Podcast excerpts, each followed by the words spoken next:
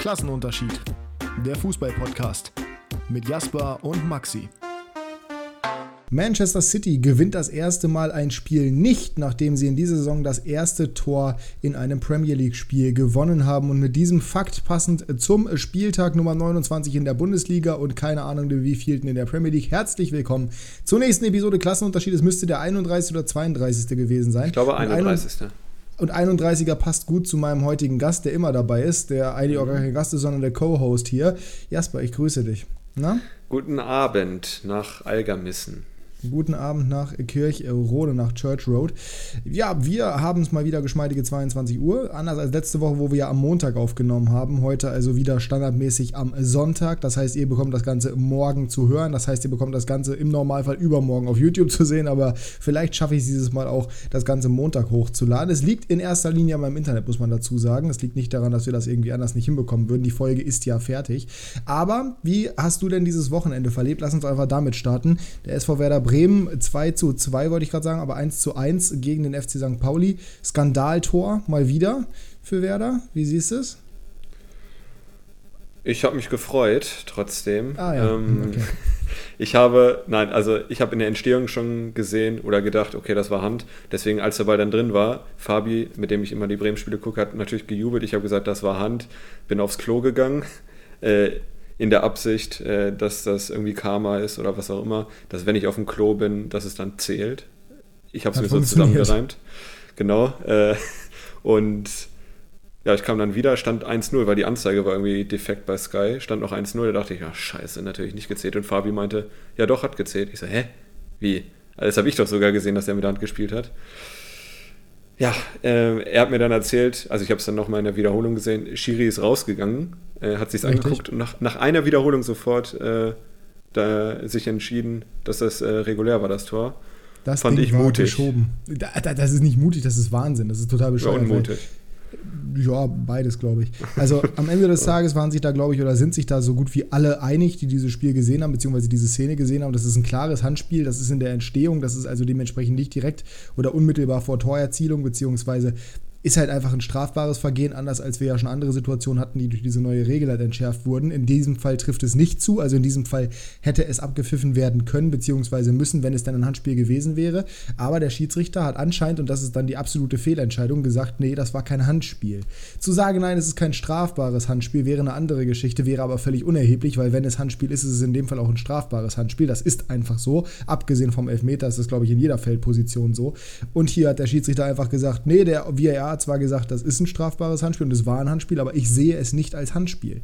Also er hat anscheinend es nicht als Handspiel bewertet und das ist, das ist Wahnsinn und dementsprechend Riesenglück für den SVW an der Stelle. Zugegeben, sie hätten an anderer Stelle treffen müssen, wie das ja meistens so ist bei Werder. Das hatten wir ja schon mhm. öfter diese Saison. Aber nichtsdestotrotz natürlich sehr, sehr bitter für St. Pauli, weil die sich dementsprechend so ein bisschen um zwei zusätzliche Punkte bemogelt oder um zwei zusätzliche Punkte gebracht sehen was ich auch verstehen kann, es gab ja wieder sehr viel aufflammende Kritik danach an der generellen Auslegung der Regel beziehungsweise am generellen Umgang mit dem VAR. Und dieses Mal war es halt tatsächlich ein Beispiel. Der VAR hat in meinen Augen genau das Richtige gemacht, nämlich eingegriffen. Siehst du, also siehst du da den Fehler erstmal darin, dass der VAR eingreift? Mm, würdest nee. du sagen, das ist eine Szene, wo er, würdest du sagen, das ist eine Szene, wo er eingreifen muss? Ja, würde ich schon sagen. Also äh, Aku kommt durch dieses Handspiel äh, zum Zweikampfgewinn gegen, ich glaube, Paccarada äh, oder Burgstaller, ich weiß gar nicht mehr. Auf jeden Fall kommt er deswegen durch, weil er ja dem Ball eine Richtungsänderung gibt mit der Hand. Ja. Deswegen wird er getunnelt.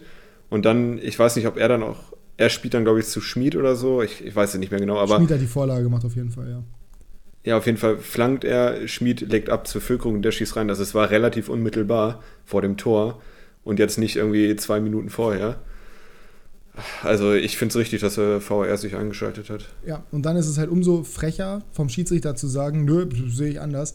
Normalerweise bin ich immer Fan davon, wenn ein Schiedsrichter bei seiner Meinung bleibt, aber in der Situation scheint er es ja einfach nicht gesehen zu haben. Und dann trotzdem noch zu sagen, nee, also ist für mich kein, kein Handspiel. Wie du schon sagst, gerade nach einer Wiederholung mutig, aber in meinen Augen auch eine völlig falsche Entscheidung. Ja, das können wir so stehen lassen. Also wie gesagt, ich habe mich gefreut, aber ich habe auch gedacht, also als Pauli-Fan äh, hätte ich mich jetzt mega aufgeregt, gerade in so einem wichtigen Spiel. Und äh, du hast es auch schon äh, benannt, also es war in der Hinsicht verdient, weil Bremen eigentlich zur Halbzeit führen müsste und sie lagen hinten. Aber, ja, aber das ist, das, ist halt, das ist halt wieder dieser Punkt, den du halt nicht erwähnen darfst. Es war jetzt ja, nicht genau. so, dass irgendein Tor aberkannt wurde, was hätte zählen müssen, oder es war nicht so, dass irgendeine Situation falsch ausgelegt worden wäre oder irgendeine strittige Entscheidung oder sonst was, sondern sie haben einfach ihre Chancen nicht genutzt. Dementsprechend auf sportlichem Wege haben sie es nicht geschafft, ein Tor zu schießen. Das heißt, egal, ob sie hätten führen müssen vom Chancengewicht, sie haben nicht geführt. Und dementsprechend ist das völlig unerheblich in so einer Argumentation ich verstehe komplett, was du meinst, nur damit das nochmal klargestellt wird. Du meinst das ja nicht. Also du meinst das ja nicht so, dass die hätten, die hätten führen müssen, äh, nach dem Motto, ja, also da ist irgendwas nicht mit rechten Dingen zugegangen. So meinst nee, du Nee, nee, das lag nur an Bremen. Genau. Und das finde ich halt sehr, sehr wild, dann ähm, ja, in der zweiten Halbzeit davon sozusagen zu profitieren, weil das ist natürlich ein Riesenglück, was andere Teams so nicht haben und das war jetzt nicht das erste Mal. Wir erinnern uns an das Hinspiel gegen Schalke, auch ein Topspiel. Du hast schon gesagt, ja, es gab auch das eine Spiel gegen den KSC, wo es zwei Elfmeter nicht gab, wo wir auch damals anscheinend drüber geredet haben. Ich kann mich nicht mehr genau an die Szenen erinnern, aber nichtsdestotrotz, gegen Schalke war es nie im Leben Elfmeter und auch da hat Assalé den warum auch immer bekommen und gegen den HSV gab es gegen Glatze, war das meine ich auch diese strittige Szene, wo ich gesagt habe, war kein Foul, was man aber definitiv als Foul auslegen hätte können. Also ist schon sehr viel Glück in den entscheidenden großen Spielen. Wenn man jetzt mal den KSC außen vor lässt, das ist halt am Ende des Tages auch kein direkter Konkurrent. Aber gegen Schalke, gegen Pauli und gegen den HSV jeweils Entscheidungen pro Bremen. Also die letzte, also das bei Assalé habe ich schon gesagt, das, das, kann nicht wahr sein. Das ist eigentlich unmöglich, das so zu entscheiden. Gegen den HSV habe ich noch gesagt, gut, das ist eine Kann-Entscheidung. Das ist in meinen Augen halt okay, das so zu sehen. Aber das Ding jetzt, also das ist ja wirklich der Vollwahnsinn. Da, da gerade als Bremen-Fan freut man sich natürlich. Aber da muss man halt komplett wieder das deutsche Schiedsrichter sein hinterfragen, weil das ist einfach eine Szene, gerade in, in so einem wichtigen Spiel, das, das darfst du so nicht machen. Und da wäre halt wieder die Frage, wäre es da nicht sinnvoller, wirklich die Kommunikation bzw. den Entscheidungsweg auch öffentlich zu machen? Ich äh, wurde nach dem Interview oder im Interview nach dem Spiel irgendwie gesagt, warum er die Entscheidung getroffen hat? Ich habe es nicht gehört, nee. Also ich habe auch generell keine Aussage vom Schiri gehört, dass der sich geäußert hätte. Das weiß ich nicht. Also Okay. Äh, ich würde es aber auch begrüßen. Äh, weil, also, das ist eine Szene, zu der er sich eigentlich mindestens mal nach dem Spiel äußern müsste, weil das halt so extrem auf den Spielausgang am Ende des Tages ja eingegriffen hat. Also wirklich ja. extrem, logischerweise, weil es halt, war halt das 1 zu 1 und es ist 1 1 ausgegangen. Und dazu kommt noch, dass es halt, also der VAR greift da ja nicht, also wir kennen den VAR, der macht auch mal Quatsch, aber im Normalfall greift er ja nicht ein, wenn es nicht wirklich eine Fehlentscheidung war, sollte man meinen. In dem Fall war es halt eigentlich eine klare Fehlentscheidung. Und dann so zu reagieren und das halt eben nicht klar zu kommunizieren, beziehungsweise nicht die Pflicht zu haben, es zu kommunizieren und dementsprechend einfach so damit davon zu kommen, ohne sich wirklich da rechtfert dafür rechtfertigen zu müssen, abgesehen jetzt von irgendeinem Ausschuss oder sowas. Aber ich glaube tatsächlich, wenn er das irgendwie im Stadion hätte begründen müssen oder sagen müssen oder seine Entscheidung hätte kundtun müssen, dass das schon einen Einfluss haben könnte auf die Entscheidung von Schiedsrichtern, weil also wie gesagt, das Ding kannst du eigentlich normalerweise nicht stehen lassen, beziehungsweise es gibt keinen Grund dafür, dieses Tor anzuerkennen und nicht abzuerkennen. Ja, ich habe noch einen ganz wilden Kommentar bei Facebook gelesen. Ja, wo einer, Ja, wo einer meinte, ja, wenn der Spieler im Fallen ist und dann mit dem äh, Arm den Ball berührt, dann ist es wohl regulär. ja, gut. War, glaube ich, ein Bremen-Fan. Ja, da kann man, äh, kann man zumindest von ausgehen. Ja. Ist, eine, ist eine ärgerliche Entscheidung für St. Pauli auf jeden Fall, macht den Aufstiegskampf aber umso spannender. In den hat sich Schalke auch wieder eingemischt. Die haben gewonnen gegen Heidenheim mit 3 zu 0, unter anderem durch ein Tor von natürlich Simon Terodde kurz vor Schluss. Itakura, der beste Innenverteidiger der zweiten Liga. hat auch wieder getroffen. Und äh, dazu, wir hatten das andere Tor gemacht, Dominik Drexler. Genau. War sehr glücklich, gerade das 1 zu 0 war ein ziemliches Kacktor. Aber seit Büskens da ist, irgendwas hat sich gedreht bei dieser Mannschaft. Die Moral stimmt. Spielerisch ist es immer noch nicht Hurra-Fußball, aber die Moral stimmt jetzt und die gewinnen jetzt diese Spiele, die sie, glaube ich, vor ein paar Wochen so noch nicht gewonnen hätten. Und das ist extrem gefährlich für die anderen Mannschaften, weil ich habe zwar Schalke nicht abgeschrieben, aber jetzt gerade sehe ich Schalke ganz klar auf 1. Die haben fünf von fünf Spielen unter Büskens gewonnen, ne? Ich glaube, mhm. alle. Ja, also ich sehe Schalke ehrlich gesagt auch als Nummer 1 Favoriten sogar gerade. Also Was die, ich niemals gedacht hätte, als Büskens übernommen hat, waren die für mich durch. Da war für mich das Thema Aufstieg gegessen. Das war eine völlige Misconception von mir, muss man auch mal Fehler eingestehen. Ich hätte niemals gedacht, dass er die Mannschaft so in den Griff bekommt. Hätte ich auch nicht gedacht, bin ich auch ehrlich. Äh, aber klar, also wir haben vor der Saison gesagt, Schalke hat den besten Kader. Haben sie auch. Den haben sie auch immer noch. Aber ich meine, das ist nicht alles. Das hat man auch bei Bremen in der Hinrunde gerade gesehen. Die hatten auch einen guten Kader und waren Zehnter. Hatten halt einen schlechten also, Trainer. genau. Oder hatte Schalke auch den Großteil der Saison zugegeben? ja, äh, ich möchte das jetzt nicht gleichsetzen, aber die hatten schon beide Probleme. Und ich bin wirklich gespannt, auch gerade weil gestern im Topspiel Nürnberg gewonnen hat gegen Darmstadt. Das ist ja. so eng da oben, ey. Das ist. Du kannst keine Prognose treffen. wirklich, weil alle noch gegeneinander spielen auch. Das, das ist halt das ganz brutal. besonders Spannende. Ne? Ich hätte jetzt ehrlich gesagt gedacht, wenn Hamburg das Ding gewonnen hätte jetzt gegen Kiel, wovon man ja ausgehen hätte müssen können dürfen, dann wären es vier Punkte gewesen. Dann hätte ich echt noch realistische, gute Chancen ja. gesehen. Jetzt sind es sieben Punkte, die der HSV, meine ich, hat auf äh, den dritten Platz. Das ist, schon, das ist schon der absolute Wahnsinn, wie sie das an fünf Spieltagen noch aufholen wollen. Und dazu kommen halt noch diese ganzen direkten Duelle. Der HSV spielt noch zu Hause gegen 96, wo man sich gerne mal schwer tut. Gegen Hannover liefen die letzten Jahre jetzt nicht so viele Spiele optimal.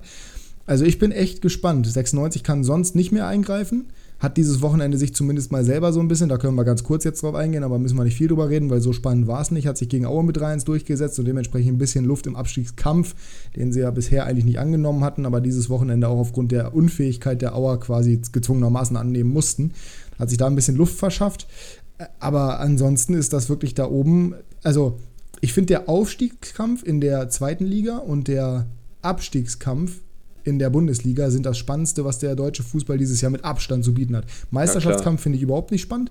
War ja fiktiv, dass das Ganze wieder heraufbeschworen wurde. Wissen wir ja, haben wir ja die ganzen Wochen über gesagt. So, und äh, Kampf um Europa, ja, pff, auch nicht so richtig spannend. So, also ich meine, wer am Ende da on top rauskommt, der kommt halt on top raus. Ich gehe mal ganz stark davon aus, dass Leverkusen, Leipzig, Dortmund und ja. äh, Bayern am Ende Champions League spielen und dass Freiburg und höchstwahrscheinlich Hoffenheim Euroleague gehen und Union äh, wieder Conference League. Aber der Abstiegskampf äh, können wir, glaube ich, direkt zukommen, außer du möchtest noch was zu der zweiten Liga sagen. Also, zweite Liga, ich wage keine Prognose, wer da aufsteigt. Keine mhm. Ahnung. Ich sage, Schalke wird Erster, das sage ich. Aber was dahinter passiert, keine Ahnung.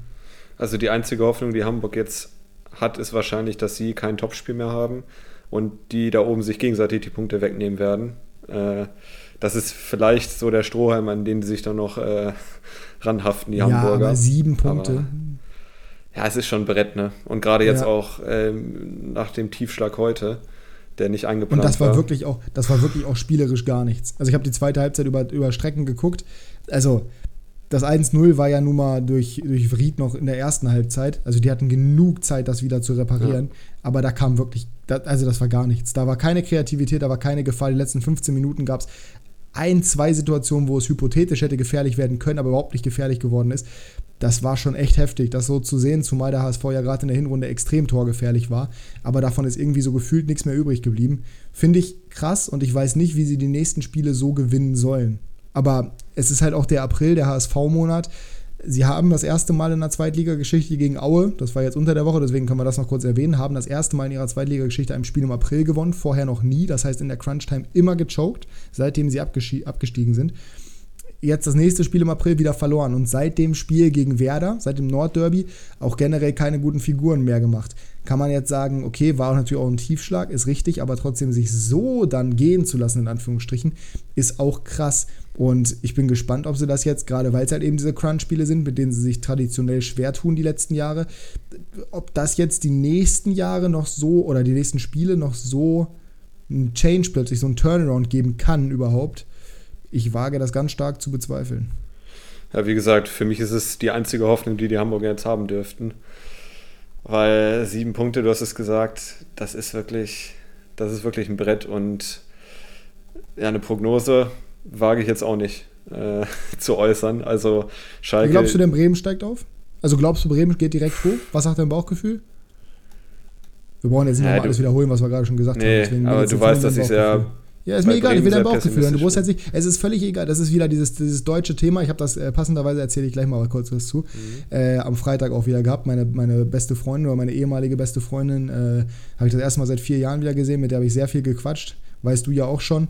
Und da war auch dieses Thema. Einfach mal, sag doch einfach die Sachen. Wenn was scheiße ist, sag's doch einfach. Man muss sich nicht für alles immer rechtfertigen. Man muss nicht bei jedem Wort aufpassen, dass man wirklich alles irgendwie in Watte verpackt, beziehungsweise dass man wirklich bei allem genau aufpasst, wie einem das irgendjemand irgendwann mal auslegen könnte. Sag mir jetzt dein Bauchgefühl. Steigen sie auf, ja oder nein?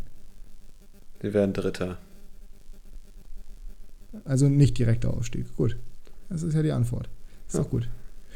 Ja, aber das ist dieses, wie gesagt, dieses deutsche Phänomen, dass keiner mehr irgendwie Klartext reden kann. Steigt 96 ab? Nein. Gehen sie Nein. in die Relegation? Nein. So, Nein. das sind meine Bauchgefühle. Ne? Und das ist äh, wichtig, dass wir sowas in unserer deutschen Gesellschaft lernen, damit auch äh, klare Kante gegen alle möglichen Sachen, wie zum Beispiel rechts, bezogen werden kann. Ich habe übrigens heute noch mal das Video gesehen von dem, äh, ne, der auf Twitter sehr populär ist, Ost-Ost-Ostdeutschland-Typen. Ähm, beziehungsweise nicht, äh, nicht Ost-Ost-Ostdeutschland, sondern Mike, es, Mike, mein Freund, es ist gerichtet Ostdeutschland. Äh, scheiß Nazi, Alter. Und das muss man einfach auch so sagen. Da gibt es nicht, ah, aber der hat vielleicht irgendwie in seiner Vergangenheit die und die Erfahrungen gemacht und vielleicht ist das und das der Grund dafür. Nein, scheiß Nazi, Feierabend. Da gibt es nichts mehr zu sagen. So. Vor allem jemand, der das ist, ne, wer scheiß Kanacke sagt, der ist ein scheiß Nazi dann am Ende des Tages. Ja, nicht jeder. Ich hoffe, die Folge wird nicht gesperrt. Ein Ausländerfeind. Nee, warum denn? Ist ja, ist, ja, ist ja offensichtlich, dass ich mich gegen solche Leute stelle und gegen Nazis bin und für, äh, ja, für Ausländer hört sich auch komisch an, aber für Ausländer. Im Zweifel bin ich für Ausländer. Refugees welcome. Ja, dann kommen wir, zu geredet, ne? kommen wir zur ersten Kategorie, ne? Nee, nee, nee, nee, nee, nee, nee, nee. Ich war gerade noch beim Abstiegskampf in der ersten Liga. Weil auch da jetzt die Frage natürlich ist, wie, wie, wie sieht es da aus? Wie geht es da weiter? Ne? Weil jetzt gerade Hertha verliert 1 zu 4 das Derby gegen Union.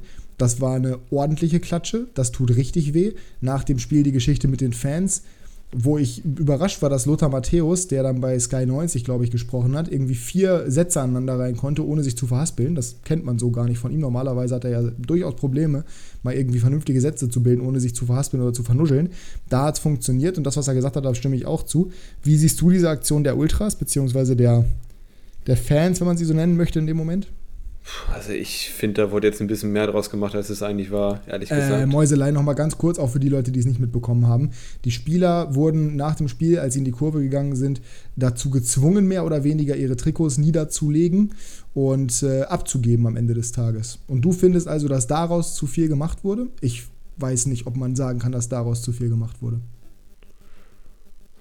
Legt eure Trikots, äh. nach dem Motto, legt eure Trikots nieder oder wir, oder ihr werdet sehen, was ihr davon habt ich weiß nicht, ob man da sagen kann, oh, wird zu viel draus gemacht, beim besten Willen. Ja, ich habe den zweiten Teil nicht mitbekommen, dass sie äh, gedroht haben, wenn sie es nicht machen, dass dann irgendwas passiert. Ja, meinst du, die geben einfach so ihre Trikots ab oder was? Meinst du, die sagen einfach, ach so, ja, ihr wollt unsere Trikots haben, weil wir scheiße gespielt haben, ja, dann, dann, dann geben wir die mal ab, dann legen wir die jetzt hier mal hin.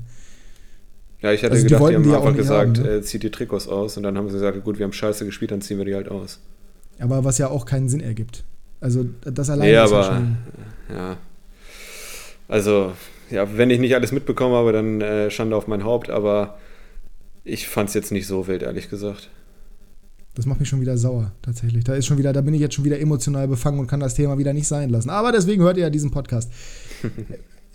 wie, kann man das so läppsch sehen? Gerade du, der so konfliktscheu ist, der so, ja, am Ende des Tages auch äh, eigentlich, ich sag mal, wie soll man das denn jetzt beschreiben? Konfliktunfähig ist, sagen wir es einfach auch so wie, kann, wie kannst du das denn okay finden? Normalerweise hätte ich jetzt von dir erwartet, dass genau du das verurteilst.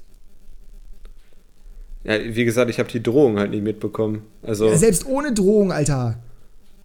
Ja, aber es gab doch auch schon mal, dass sie Trikot da hingegeben haben, die wurden zurückgeworfen. Äh, aber das ist doch nicht das Gleiche. Also das, das kannst du doch nicht miteinander vergleichen, wenn Spieler ihr Trikot dahin werfen und die sagen, nee, wollen wir jetzt gerade nicht haben, wir geben es euch zurück und zu sagen, zieht die Trikots aus, ihr seid es nicht würdig für unseren Verein zu spielen? Alter, das sind doch zwei komplett verschiedene Welten. Das kann man doch nicht gleichsetzen. Zumal, was ist denn das für ein Zeichen? Die Mannschaft muss übrigens die nächsten Wochen noch gegen den Abstieg spielen. Ne? Das ist nicht irgendwie so, dass die jetzt ausgetauscht werden könnten sondern es sind schon die gleichen Spieler. Übrigens, die haben, glaube ich, auch keinen Bock auf die Situation, in der sie sich gerade befinden. Ich glaube, das kann man prinzipiell schon mal sagen. Klar, die spielen scheiß Fußball, muss man einfach so stehen lassen. Und die stehen auch zurecht da, wo sie sind. Und das war auch eine katastrophale Leistung gegen Union. Aber in der Art und Weise, also finde ich, find ich schockierend, dass du das in Anführungsstrichen noch okay findest oder sagst, das wird irgendwie heißer gekocht, als es wirklich ist. Ich finde es ich find's katastrophal. In der Außenwirkung ist natürlich eine völlige Katastrophe. Aber auch da generell, was, was nehmen sich die Fans denn bitte raus? Ich weiß, die Fans sind wichtig und das sehe ich auch alles so. Und Fans sind wichtig und Fans sind toll und schön, dass die Fans jetzt wieder in den Stadien sind und so weiter und so fort. Und ja, die Stimmung ist geil und natürlich sind Fans im Endeffekt auch Stakeholder. Das Thema hatten wir schon mal und super wichtig für einen jeden Verein, weil ohne die Fans läuft das Ganze am Ende des Tages höchstwahrscheinlich nicht. Außer du hast irgendeinen externen Geldgeber. Liebe Grüße an Lars Windhorst. Aber auch der wird ja nicht am Ende des Tages, dadurch, dass er jetzt seine ganzen Anteile anscheinend verpfändet hat, irgendwie in Holland, äh, wird er auch nicht unbedingt das Interesse daran haben, diesen Verein auf ewig durchzuführen zu füttern. Auch da liebe Grüße an Klaus Michael Kühner. Heißt der Klaus Michael? Ich weiß es nicht. Klaus auf jeden Fall. Ich glaube Klaus Michael, ja. Ja. So, und, und also dann sozusagen zu erlauben, ja, dann dürfen die Fans auch alles machen. Die dürfen irgendwie, also wie gesagt, guckt euch einfach mal, ich habe es in meiner Story auf Instagram, müsste morgen auch noch da sein, wenn ihr den Podcast hört. Äh, ich habe es da gepostet. Am Ende des Tages hat Lothar Matthäus da von einem Grenzübertritt und von einem, von einem Tabubruch in Anführungsstrichen geredet und ich finde es ganz genauso. Das ist einfach zu viel. Das ist einfach zu viel. Wenn du in der Kurve stehst und sagst oder Gespräche führst mit dem Capo oder mit wem auch immer, also wenn du da, das ist alles legitim und die Fans können auch ihrem Ärger Luft machen, das ist alles okay, aber das und gerade mit diesen Bedrohungen und, und wenn es nur ist, also völlig egal, was sie da gesagt haben.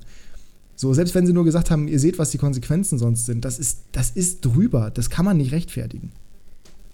Ja, das wäre auf jeden Fall drüber, ja. Wie würdest du so reagieren, wenn das bei deinem Arbeitgeber passieren würde? Wenn, wenn, wenn irgendein, nee, wenn irgendein App-Benutzer zu dir nach Hause kommen würde und sagen würde, du hast scheiß Arbeit gemacht, so entweder du ziehst jetzt deinen One Ja, das höre ich jeden aus, Tag. Ja, aber nicht persönlich. Und nicht, du wirst, dir wird nicht gesagt, kündige deinen Job, beziehungsweise entweder du kündigst deinen Job oder du wirst sehen, was du passierst, äh, was mit dir passiert. Vor allem entanonymisiert, weil die wissen ja, welche Spieler das sind. Und die kriegen im Zweifel auch die persönlichen Details davon raus. Ich glaube, das ist kein Ding der Unmöglichkeit, rauszufinden, wo ein Spieler wohnt, zum Beispiel. Ich meine, das ja, hat man Also da, da gebe ich dir auf jeden Fall recht. Ja. Das äh, wäre auf jeden Fall ein Grenz, eine Grenzüberschreitung. Ich wusste das halt nicht mit den äh, Konsequenzen. Ich dachte, die haben halt nur gesagt, ja, zieht mal eure Trikots aus.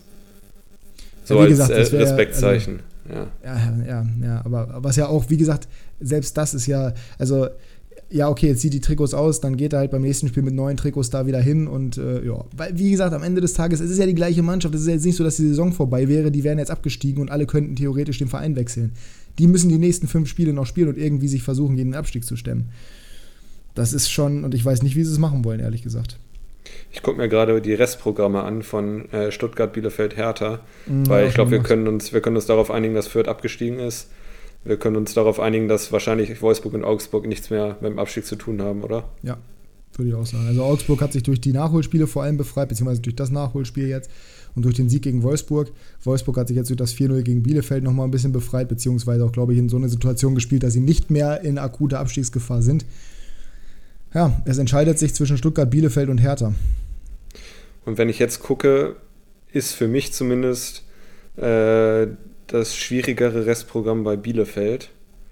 Ähm, Hertha und Bielefeld spielen noch gegeneinander, das wird, äh, wird eng und Stuttgart gegen Hertha auch noch. Also da werden auch nochmal Punkte geklaut. Aber jetzt, wenn ich das Restprogramm sehe, sage ich einfach mal, wir haben jetzt ja über Klartext gesprochen, Bielefeld wird 17. und Hertha wird 16. Mhm, okay. Ich sehe gerade kein Szenario, in dem Hertha noch einen Sieg holt diese Saison, egal gegen wen, sehe ich nicht. Ich glaube, Hertha wird 17. Ich glaube, Hertha steigt direkt ab, die gehen direkt runter und Bielefeld wird 16. Auch bei Bielefeld sehe ich ehrlich gesagt nicht großartig Chancen auf einen Sieg, aber ich glaube, spielen die zu Hause gegen Hertha oder auswärts? Die spielen äh, zu Hause gegen Hertha.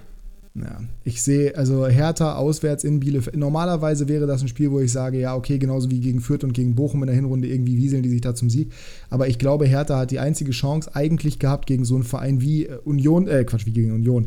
Ja, das auch, weil es ein Derby war, aber gegen Hoffenheim, wo sie es ja auch gewonnen haben, schlicht und ergreifend, weil Hoffenheim sie vielleicht nicht komplett ernst genommen hat. Es war irgendwo der Trainereffekt, es waren halt auch drei Standards, es war halt einfach einer dieser Tage.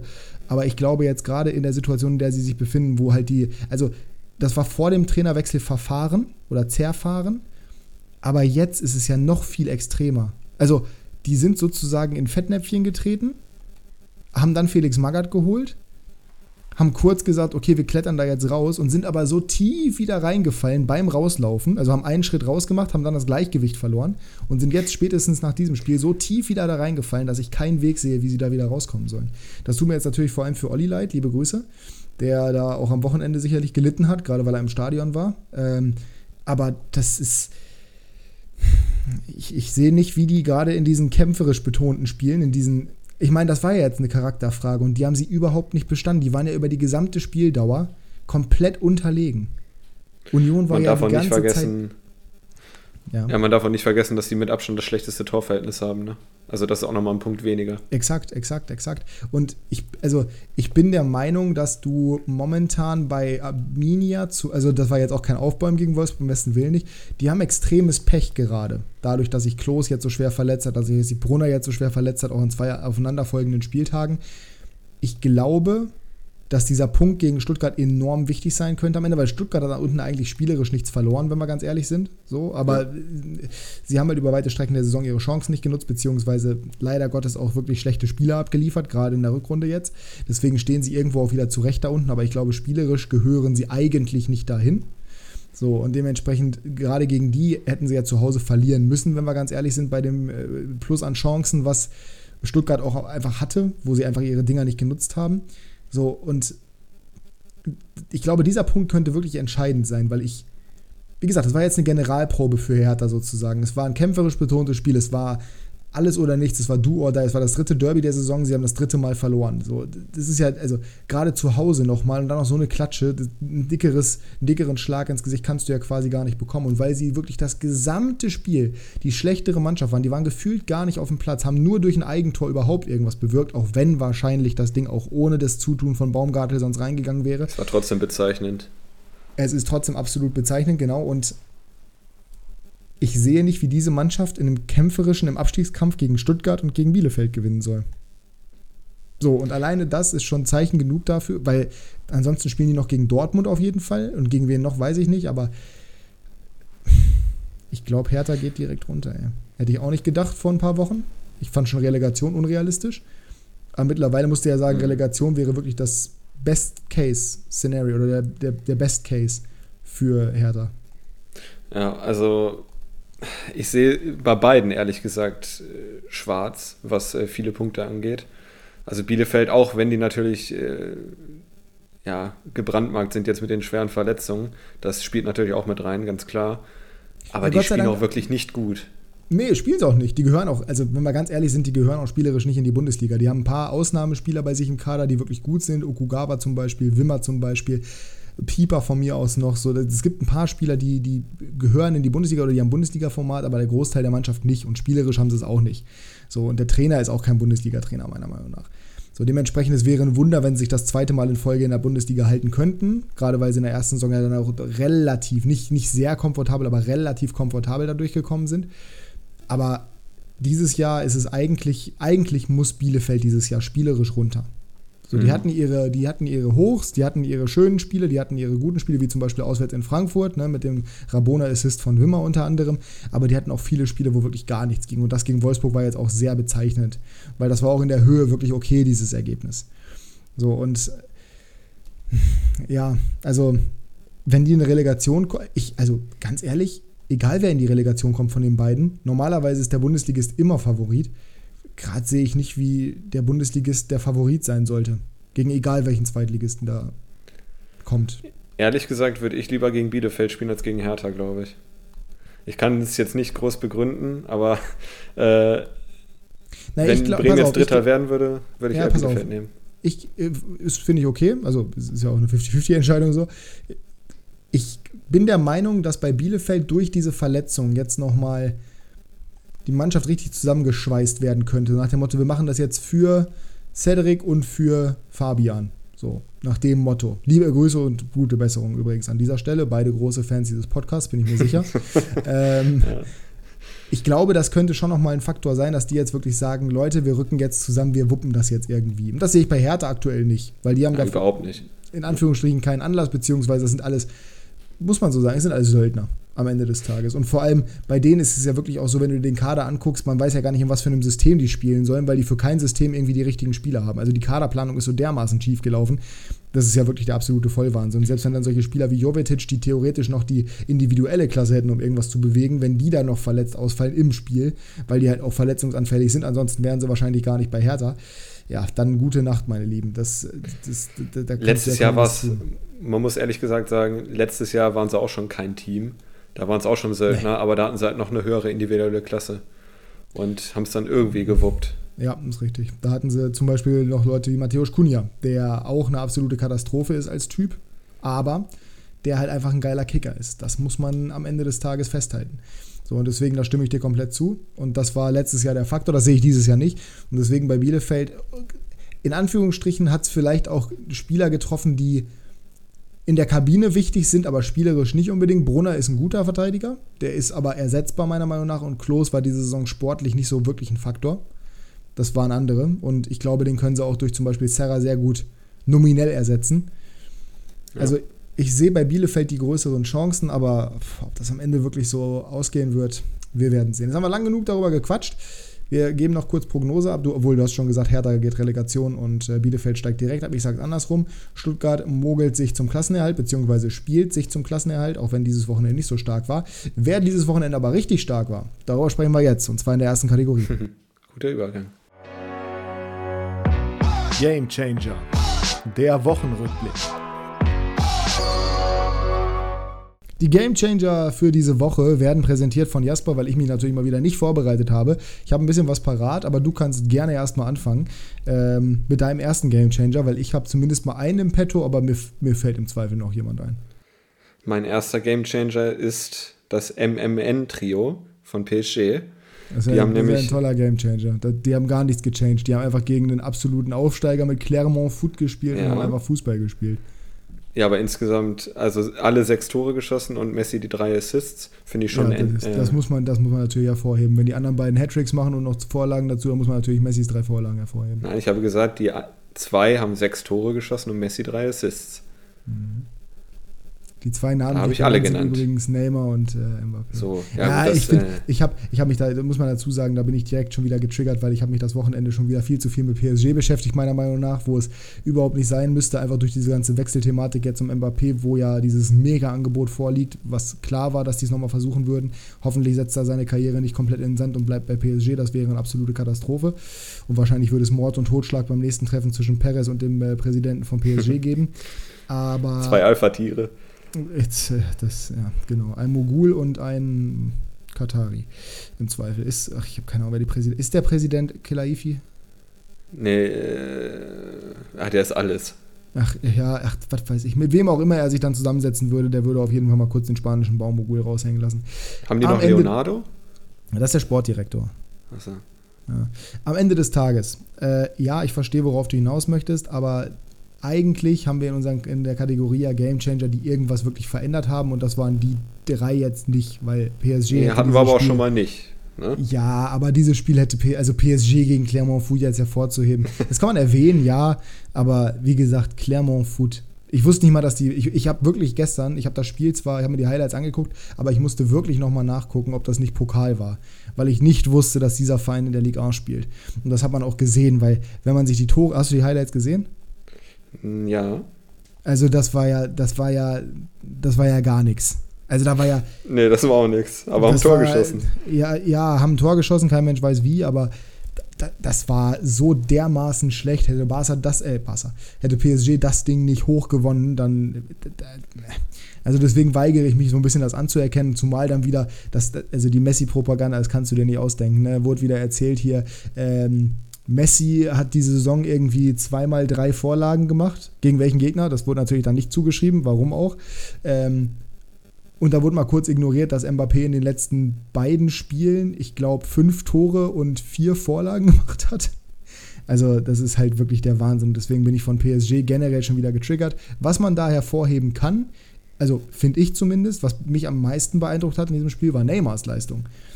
Also, Mbappé war stark wie immer, Messi, ja, hat drei Assists gemacht, so, okay, aber wenn man sich die Assists anguckt, da war jetzt auch nicht wirklich was dabei, wo man sagt, was für ein Zauberpass. Das eine war ganz okay, der Lob auf Mbappé, das war das 2-0, glaube ich.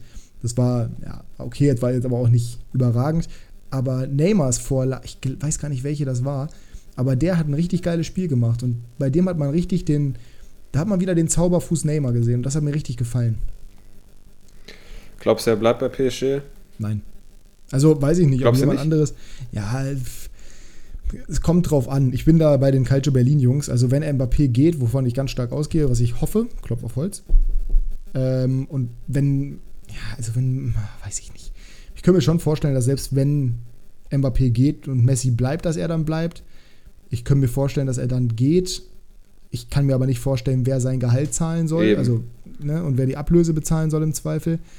Und nein, nicht Newcastle, weil Newcastle hat immer noch für den Sommer, glaube ich, 90 Millionen oder so eingeplant.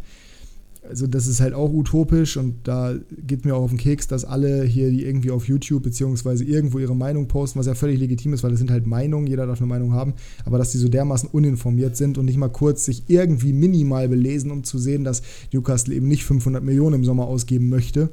Vielleicht machen sie es trotzdem, aber sie wollen es erstmal nicht. Von daher, Neymar kann ich mir auf meinen besten Willen nicht vorstellen, dass der in den Nordosten von England geht. Also, das passt auch nicht zu seinem Gemüt. Nee, das irgendwie. passt wirklich überhaupt nicht. Dann, dann eher, wie Nico gesagt hat, hier auch von Calcio Berlin zu Al Riyad äh, oder sowas, keine Ahnung.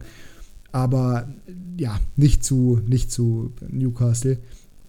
Ja, wie gesagt, ich weiß nicht, wer sein Gehalt zahlen soll. Ne? Aber wenn Mbappé geht, brauchen sie einen sie brauchen ein Gesicht und Mbappé war das Gesicht oder war als Gesicht geplant. Ich kann mir gut vorstellen, dass sie dann Neymar zum Gesicht machen und zum Markenbotschafter auch, weil ich meine, der ist Kapitän von Brasilien. Pff, warum nicht? Hm. Die brauchen ja nur einen Botschafter für Katar für die WM am Ende des Tages. Das würde ich ihm zutrauen. Ja, ja, das, das traue ich ihm auch eher zu als Mbappé, weil Mbappé würde ich zumindest noch minimal Seele attestieren und das ist bei Neymar jetzt nicht unbedingt vorhanden. Ja. Ähm, willst du dann deinen ersten machen oder? Ja, wir bleiben bei Newcastle dann passenderweise. Chris Wood. Ja, ähm, da ist er. Da ist er, wichtig auch. Endlich mal, ja, der beste Stürmer, den wir aktuell haben auf der Welt, der beste Neuner zumindest. Nenn mir einen besseren. Danke, gibt es auch keinen. Nein, äh, sehr starkes Spiel gemacht gegen die Wolves, hat ein Tor gemacht in der ersten Halbzeit, das wurde dann zu Recht aufgrund einer Abseitsposition aberkannt, leider Gottes. In der zweiten Halbzeit dann wunderschön selber einen Elfmeter rausgeholt, hat er wirklich klasse gemacht in der Situation, eingeleitet von Saint-Maxima und Joey Linton, den beiden Bundesliga-Legenden. Wobei Joey Linton mal zumindest eine dickere Legacy oder eine größere Legacy in der Bundesliga hatte als Saint-Maximin, muss man ja leider sagen. Da war abgesehen von dem Tor gegen Schalke nicht viel. Und äh, ja, holt den Elfmeter selber raus, macht den souverän rein. Newcastle gewinnt das Ding, ist damit dementsprechend eigentlich ja, endgültig aus dem Abstiegskampf raus, kann man vielleicht noch nicht sagen, aber sehr, sehr wahrscheinlich mit dem Klassenerhalt gesegnet. Und Burnley ist fast abgestiegen, auch wenn sie unter der Woche gegen Everton gewonnen haben. Jetzt heute gegen, boah, gegen Norwich, genau, gegen Rashica und Co. 2-1 verloren, äh, was natürlich bodenlos ist Ne? Und äh, ja, da kann auch ein Wout Weghorst nicht helfen. Von daher, Newcastle wollte einen direkten Konkurrenten schwächen, hat das getan und Chris Wood schießt jetzt gegebenenfalls genau dieser Mann also zum Klassenerhalt. Hat sich entsprechend gelohnt. Und wir freuen uns. Und wir freuen uns, weil so wir werden wir nächste uns. Saison auch äh, Premier League Fußball in Newcastle höchstwahrscheinlich sehen und dann auch vielleicht mal wieder live. Ich habe meiner Freundin schon angekündigt, das hat jetzt erstmal nichts mit dir zu tun, aber es kann durchaus sein, dass wir die nächsten Wochen irgendwann mal einen Trip nach Newcastle machen, weil ich will unbedingt in dieses Stadion. Wir beide müssen auch nochmal wieder hin aber äh, ich muss generell öfter mal, glaube ich, hin. Ich, ich mag diesen Verein einfach. Und diese Schönes Stadt Heimspiel. Schönes Heimspiel gegen Stoke, wenn sie wieder aufsteigen. Ja, oder, oder gegen Norwich, wenn sie drin bleiben. Ja, Norwich bleibt nicht drin, da brauchst du dir keine nee. Hoffnung mehr machen, glaube ich. Vielleicht geht dann Rashica zu Newcastle. Ja, dann kommt mir Bremen zurück, wenn sie aufsteigen. Das war auch ein guter Move, aber ich glaube, das Geld haben sie nicht. Ja, ähm, nicht. Ja, dann komme ich jetzt zu meinem zweiten und letzten Gamechanger. Und ah ja, das ist auch ein Ex-Bundesligaspieler. ja. Ex-Bundesligaspieler. Legende würde ich nicht sagen, weil der Verein, für den er gespielt hat, äh, der möchte ihn eigentlich wieder vergessen, glaube ich. Und zwar Ciro Immobile. Ah ja, perfekt. Und äh, der hat nämlich einen Hattrick geschossen beim 4 zu 1 Auswärtssieg bei in Genua äh, mit mhm. dem deutschen Coach. Mhm. Und äh, ja, hat wieder mal bewiesen, dass er sich in Italien pudelwohl fühlt und gerne mal putzt. Ähm, und ich glaube, da können wir von einem Gamechanger reden, ne? Beim Hattrick beim 4 zu 1 oder nicht? Ja, doch, das ist richtig. Pedro hat eine Vorlage gemacht, das ist für die FIFA-Spieler auf der Welt sehr interessant, weil der bekommt dementsprechend zwei Upgrades auf seiner Foot Fantasy-Karte. Hat nämlich erstens gespielt, das war Upgrade Nummer 1 und hat noch einen Scorer gesammelt, das wäre Upgrade-Punkt Nummer 2. Sehr schön also an der Stelle. Ich muss noch mal dazu sagen, beziehungsweise dazu möchte ich erwähnen, weil es die Serie A ist. Ähm, Milan hat Federn gelassen, gerade heute Abend jetzt im Leider. Meisterschaftsrennen. 0 zu 0 gegen Torino. Dumm. Mehr möchte ich dazu nicht sagen. Logischerweise dann kein Gamechanger in diesem Spiel. Äh, aber es gibt vielleicht noch jemanden, den man hervorheben kann, beziehungsweise den man erwähnen kann an diesem Wochenende. Ich könnte jetzt natürlich so wie immer eigentlich, wunderschön wie es halt immer ist, äh, auf Real Madrid schauen und auf Casemiro, der ein äh, schönes Tor, übrigens hat äh, Barca noch das 3 zu 2 gemacht durch Luc de Jong in der 92. Minute. Wenn wir von Legenden gerade sprechen. Wenn wir gerade von Legenden sprechen. Äh, natürlich könnte man Casimiro erwähnen, der mit seinem ersten Saisontor das 1 zu 0 gemacht hat und dementsprechend eminent wichtig war für den Sieg von Real zu Hause gegen Getafe. Tue ich mich aber ehrlich gesagt ein bisschen schwer mit, würde ich jetzt nicht unbedingt als Gamechanger rausnehmen. Wen ich allerdings hinzufügen würde, beziehungsweise wen ich da einfügen würde, ist Nils Petersen. Mal wieder. Und das hat er diese Woche bereits oder innerhalb einer Woche bereits zum zweiten Mal gemacht. Dieses Mal nicht ganz so schnell wie gegen die Bayern, wo man ihn auch nicht als Gamechanger betiteln durfte. Die haben nämlich 1 zu 4 verloren. Hier aber 2-1 Auswärtssieg in Frankfurt und Petersen natürlich mal wieder fünf Minuten nach Einwechslung genetzt. Er ist halt der beste Joker der Bundesliga-Geschichte. Und Verdient. es ist unfassbar, auf was für einem Level er das immer noch macht. Ja, und äh, heute, als er reinkam, äh, hat der Kommentator bei The Zone ja auch schon gesagt, jetzt wechselt Freiburg ein Tor ein.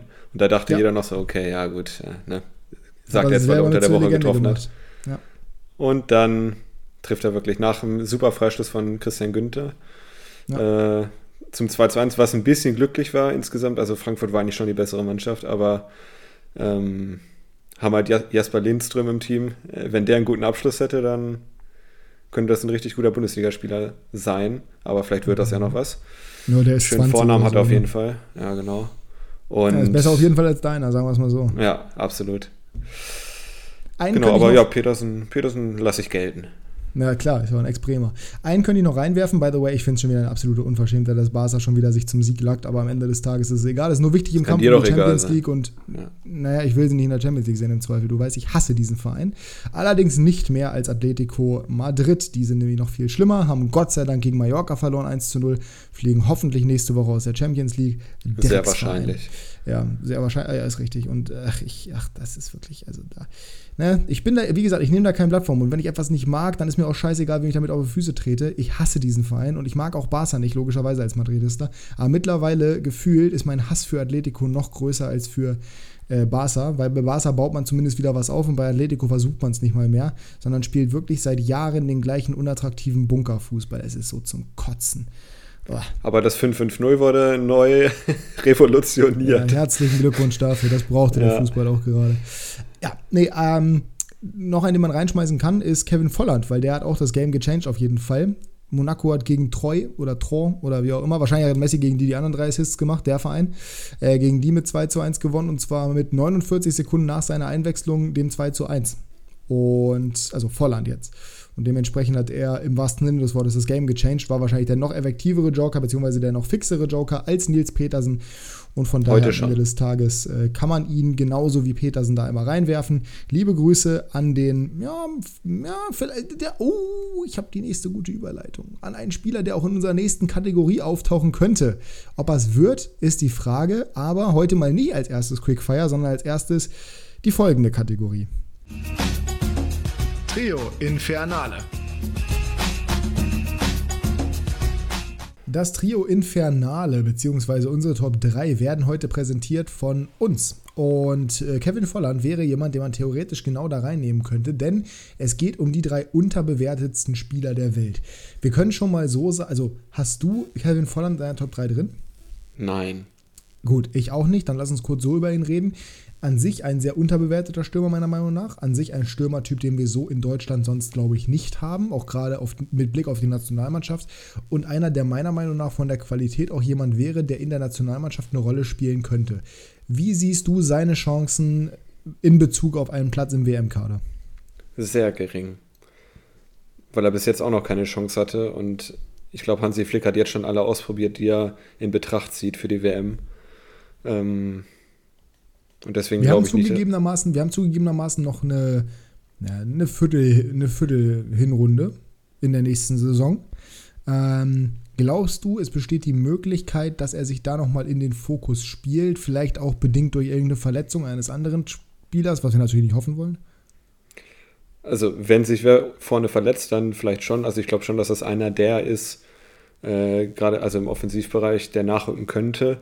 Aber ich glaube schon, dass zum Beispiel eher ein Matcher äh, ja, ein Matcher ist für mich sowieso, ja, ja ich, also ich glaube, ein Matcher wird sich tatsächlich, ja, ich glaube nicht nur, dass er nominiert wird, ich glaube tatsächlich, ein Matcher wird sich im Laufe der jetzigen Saison und im Laufe der kommenden Saison so stark präsentiert. Ich weiß, du bist nicht sein größter Fan, ich hingegen bin ziemlich großer Fan von ihm. Ich glaube, er wird sich so stark präsentieren, dass er tatsächlich sogar Nummer 1 Stürmer sein könnte bei diesem Turnier. Ich kann mir das wirklich vorstellen. Weil er hat einfach diese Qualitäten. Harvards ist halt eigentlich kein Stürmer in dem Sinne. Harvards ist halt eigentlich ein, ein Zehner. So, er kann Stürmer spielen, aber er ist halt auch ein, ein, ein bestimmter Stürmertyp und ein Matcher ist halt der ganz klassische, traditionelle Neuner. Und ich glaube, dass der mit dieser Nationalmannschaft dahinter die Chancen kreiert und die ihm eben halt auch diese Chancen ermöglicht, dass der eigentlich genau das ist, was wir so ein Turnier brauchen. Also ich kann mir wirklich vorstellen, dass ein Matcher einer der großen Gewinner noch der kommenden Saison sein könnte und wirklich, also ich würde es mir wünschen, weil ich gönne es dem Jungen. Und vom Potenzial her ist das wirklich durchaus vorstellbar, dass der bei der WM eine größere Rolle spielt, als man jetzt vielleicht in diesem Moment glauben würde. Weißt du, wie alt Volland ist? Also der ist doch auch schon 30, oder? Oder Volland 29, ist 30, meine ich. Ja, ja. 30? Nee, ich glaube es nicht. Also ich glaube, wenn, dann wird Flick auch auf die Jüngeren setzen. Äh, also ja, wie gesagt, im Vergleich zwischen Matcher und Volland bin ich ganz klar beim Matcher. Äh, wie gesagt, wenn sie noch wer verletzen sollte, dann würde ich es nicht ausschließen, dass ein Volland noch du, nachrückt. Aber ja, bist, so du, nicht. Bist, du, bist du beim Thema WM-Kader bei Matcher oder beim Thema Qualität? Äh, WM-Kader.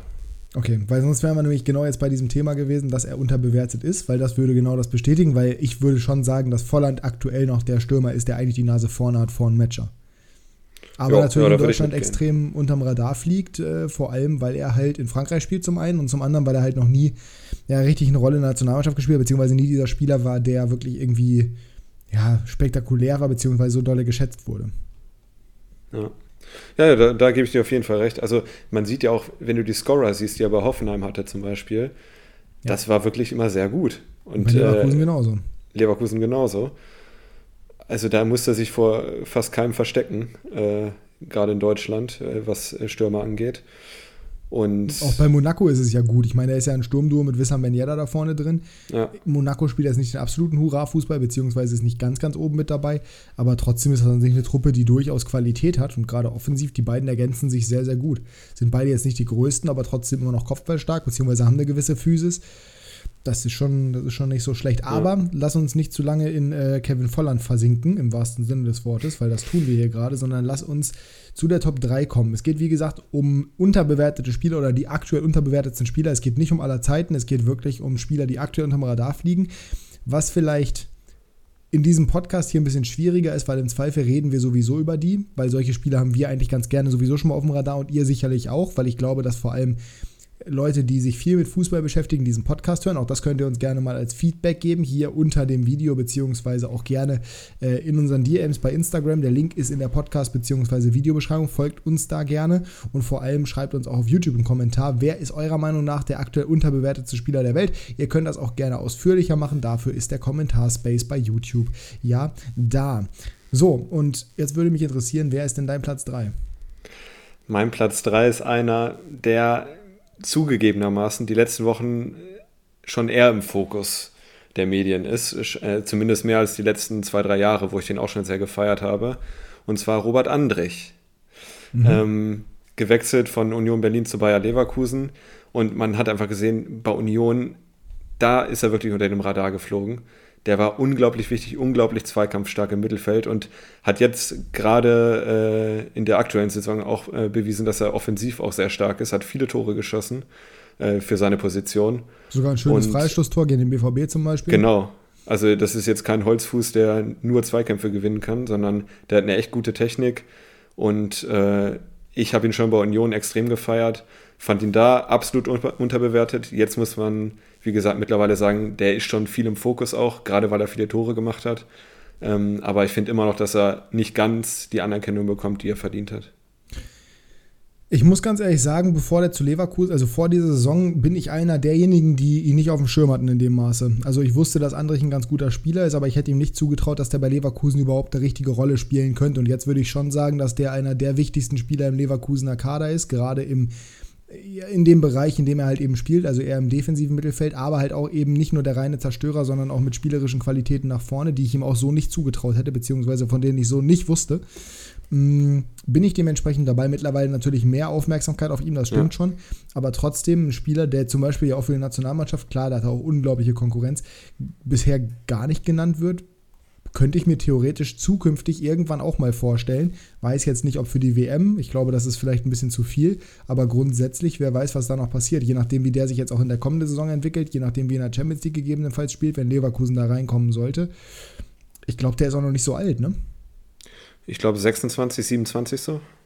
Ja, vielleicht ein Spätstart, könnte durchaus sein. Also zutrauen würde ich es ihm, nachdem was ich die Saison gesehen habe. Gönnen würde ich es ihm auch. Ich mag den ganz gerne. Ich weiß, dass der zum Beispiel in Berlin sehr unbeliebt ist, also vor allem bei Hertha, weil er kommt aus der Hertha-Jugend. Aber das ist mir relativ egal, weil ich finde den ähm, wirklich sehr, sehr gut. Und wie gesagt, das habe ich erst diese Saison erkannt, du anscheinend schon letzte Saison. Umso besser, Masseltorf an der Stelle. Ähm, Masseltorf, ja.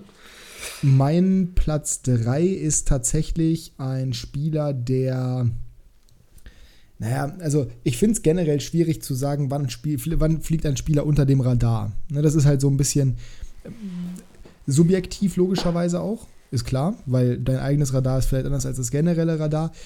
Ich würde sagen, dass es darauf ankommt, wie der Spieler im Vergleich zu seiner tatsächlichen Leistung gesehen wird. Von daher passt vor allem Andrich da auch sehr gut rein. Äh, mein erster Spieler ist Ruslan Malinowski, ist äh, ukrainischer Nationalspieler von Bergamo.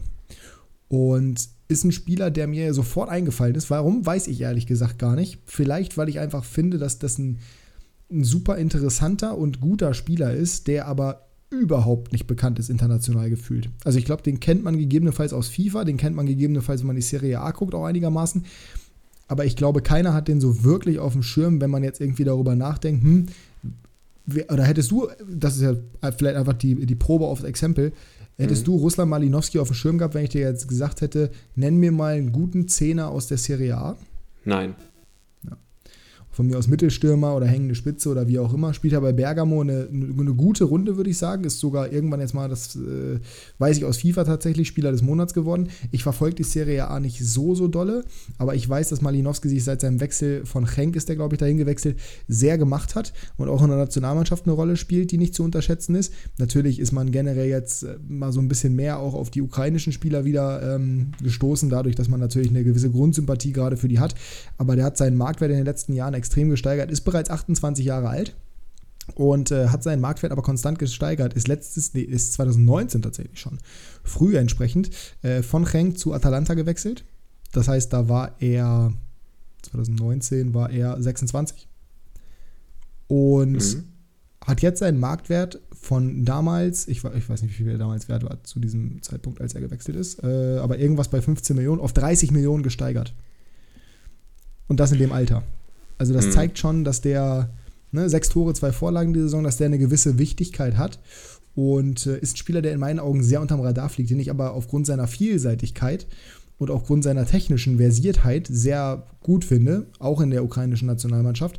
Von daher, ähm, ja, habe ich den sofort im Kopf gehabt. Ich weiß nicht, ob er das Prime-Example ist, aber es geht ja hier um meine Underrated-Spieler. Von daher mehr Liebe für Russland Malinowski würde man bei Calcio Berlin sagen, die ich hier irgendwie viel zu oft erwähne. Ähm, die erwähnen uns nie, komischerweise, obwohl ich ganz genau weiß, dass die drei große Fans unseres Podcasts sind, vermeintlich.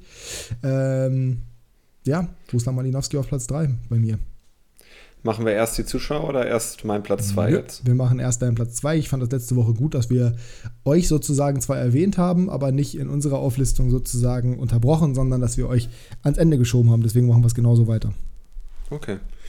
Dann äh, mein Platz 2 spielt in der Premier League mhm. und ist Osteuropäer und ist Sechser. Wer wird es sein? Jetzt weiß ich natürlich nicht, wie osteuropäisch es bei dir wird, ne? Also beziehungsweise was. Nachbarland von Deutschland. Äh, Suchek. Richtig. Mensch, ja. sehr gut. Ja. Ich eher, weil bei mir fliegt er nicht unterm Radar. Nee. Aber für mich wirklich, also ich bin ganz ehrlich, ich gucke nicht jedes West Ham-Spiel, aber die Spiele, die ich gesehen habe, da hat er immer super gespielt und er wird wirklich nicht oft genannt, gerade wenn es um die Premier League geht. Natürlich ist mit Abstand die beste Liga der Welt, da spielen auch noch bessere Mittelfeldspieler, aber der wird mir fast zum Beispiel. So, genau, gerade auf seiner Position auch. ähm, aber der wird mir wirklich zu selten genannt oder gar nicht genannt gefühlt, äh, obwohl er gut mittlerweile auch einen Marktwert von 45 Millionen hat. Das ist schon ordentlich. Das ist, das ist so krass. Das ist schon äh, nicht schlecht, aber Ich finde. Man muss dazu sagen, darf ich einmal kurz einhaken? Ja, klar. Ja. Also ich bin da komplett bei dir. Ich feiere Suchek auch extrem, dass du den jetzt genannt hättest, oder dass du den jetzt nennen würdest, hätte ich ehrlich gesagt gar nicht gedacht. Ich glaube, die Sechserposition ist traditionell, oder die zentralen Mittelfeldpositionen sind traditionell die, bei denen man am ehesten unterschätzt wird, weil man gegebenenfalls nicht so spektakulär ist, beziehungsweise nicht so viel für das beiträgt, was halt im Fußball das Entscheidende ist, beziehungsweise das, was die meiste Aufmerksamkeit zieht. Und das sind halt eben die Tore. Das ist einfach so, da kann man nichts gegen sagen. Und äh, Suchek war gerade letzte Saison extrem im Bild, weil der viele Tore gemacht hat. Ist ein extrem kopfballstarker Spieler, 1,92 groß und war ganz, ganz oft die Brechstange, die West Ham halt eben gebraucht hat und auch genutzt hat. Diese Saison jetzt vier Saisontore, nicht so stark und nicht so auffällig wie letzte Saison, aber trotzdem immer noch extrem wichtig und da West Ham ja auch wirklich im internationalen Geschäft zumindest mal immer noch dabei ist und auch gleichzeitig noch darum spielt, nächste Saison ebenfalls vertreten zu sein ist das schon erwähnenswert. Also ich gehe da komplett mit. Den kann man definitiv hervorheben, beziehungsweise muss man hervorheben, weil er vielleicht gar nicht genug gewertschätzt wird. Wen ich auch passend dazu spannend finde, ist Zufall. Also sein, der Name ist sehr gut, passt auch perfekt in diese, in diese Konversation hier gerade rein. Ist ja sein Landsmann bei West Ham auch und äh, gerade ja. die beiden in Kombination. Super spannendes Duo, das aber wie gesagt völlig unterm Radar fliegt. Also ich bin da komplett bei dir. Ich gebe dir auch recht, äh, dass die, gerade die Sechser-Position, noch mehr als Achter vielleicht, äh, die unterbewertetste ist, weil die einfach für die Stabilität im Team unfassbar wichtig ist und sie spielen halt nicht so ja, spektakulär meistens. Außer also sie die ersten Golo Conte tragen den Fahrradhelm und sind ja, deswegen sympathisch. ja, und fahren Mini. Ähm, ja. Aber äh, ich glaube, ich hatte sechs, Einfach, sieben weil Namen. Sie in keinem so, anderen Auto an die Gaspedale kommen sechs, sieben, äh, acht Namen im Kopf und davon waren, glaube ich, vier oder fünf zentrale Mittelfeldspieler. Äh, das sagt schon einiges aus. Ja. Ähm, dann machst du jetzt weiter mit Platz zwei, ne? Mhm, bei mir wird es auch ein zentraler Mittelfeldspieler, übrigens kein Front an alle Menschen, die unter 1,68 sind, wie in Golo Conte. Meine Freundin ist 1,60 und die kommt auch an die Pedale ran. Das war natürlich nur ein Witz. Ganz klar. Und ich habe auch nichts gegen Kanté, ich finde ihn selber sympathisch. Ich finde ihn nicht ganz so sympathisch wie alle anderen. Ich finde, das ist ein bisschen übertrieben, was da teilweise erzählt wird, beziehungsweise wie es teilweise dargestellt wird. Aber natürlich ein super Fußballer, ein Weltklasse-Fußballer, vielleicht mh, hm, der beste Sechser der Welt. Das ist nämlich die Frage, weil mein Platz 2 ist einer der besten Sechser der Welt und die Frage ist, inwiefern er vielleicht sogar der Beste ist. Es ist natürlich jemand von einem Verein, den ich auch gerne mag. Ich bin ja, ich kann ja nicht aus meiner Haut, ich bin ja nun mal auch subjektiv. Casemiro. In meinen Augen bei Real Madrid einer, der extrem unterm Radar fliegt, verhältnismäßig, dadurch, dass neben ihm Kroos und Modric spielen. Ein unglaublich wichtiger Baustein. Ohne Casemiro, meiner Meinung nach, wäre Real Madrid niemals dreifacher Champions League-Sieger in Folge geworden. Ohne Casemiro wäre in meinen Augen Real Madrid nicht ansatzweise in der Position, in der sie jetzt sind, auch in der La Liga. Und generell ist er der Spieler, der die Verbindung darstellt zwischen Verteidigung und Offensive und zwar noch mehr als alle anderen auf dem Platz. Klar, ein Ramos war wichtig für die Offensive, war natürlich auch als Wortführer extrem wichtig. Auch ein Mondi kann offensive Akzente setzen, auch ein Cavachal, auch ein Modric und ein Kroos. Aber niemand ist wirklich so intensiv in den Zweikämpfen, fliegt so rein und baut das Spiel von hinten auch gleichzeitig so gut auf wie Casemiro und bindet sich dabei immer selber noch ins Offensivspiel ein. Hat man jetzt gerade am Wochenende gesehen, wie gesagt, hat ein Tor gemacht, sein erstes Saisontor, was ihm auch sehr wichtig war, gegen Retafe mit einem schönen Flugaufball nach einer unglaublichen Außenrissflanke von Vinicius Junior. Casemiro ist ein Spieler, der selten genannt wird, weil es halt andere Spieler gibt, die bei Teamspielen, die vielleicht beliebter sind, die populärer sind und weil er halt eben neben Spielern spielt, die nochmal ein Stückchen besser sind als er. Wobei ich der Meinung bin, dass sich Casemiro tatsächlich weder neben Kroos noch neben Modric verstecken muss. Er spielt auf einer anderen Position, er ist halt der klare Sechser, während die anderen beiden eher Achter sind oder Modric sogar noch mit einer Tendenz zum Zehner. Aber es gibt keinen Sechser auf der gesamten Welt, in meinen Augen, hinter dem sich ein Casemiro verstecken müsste niemanden.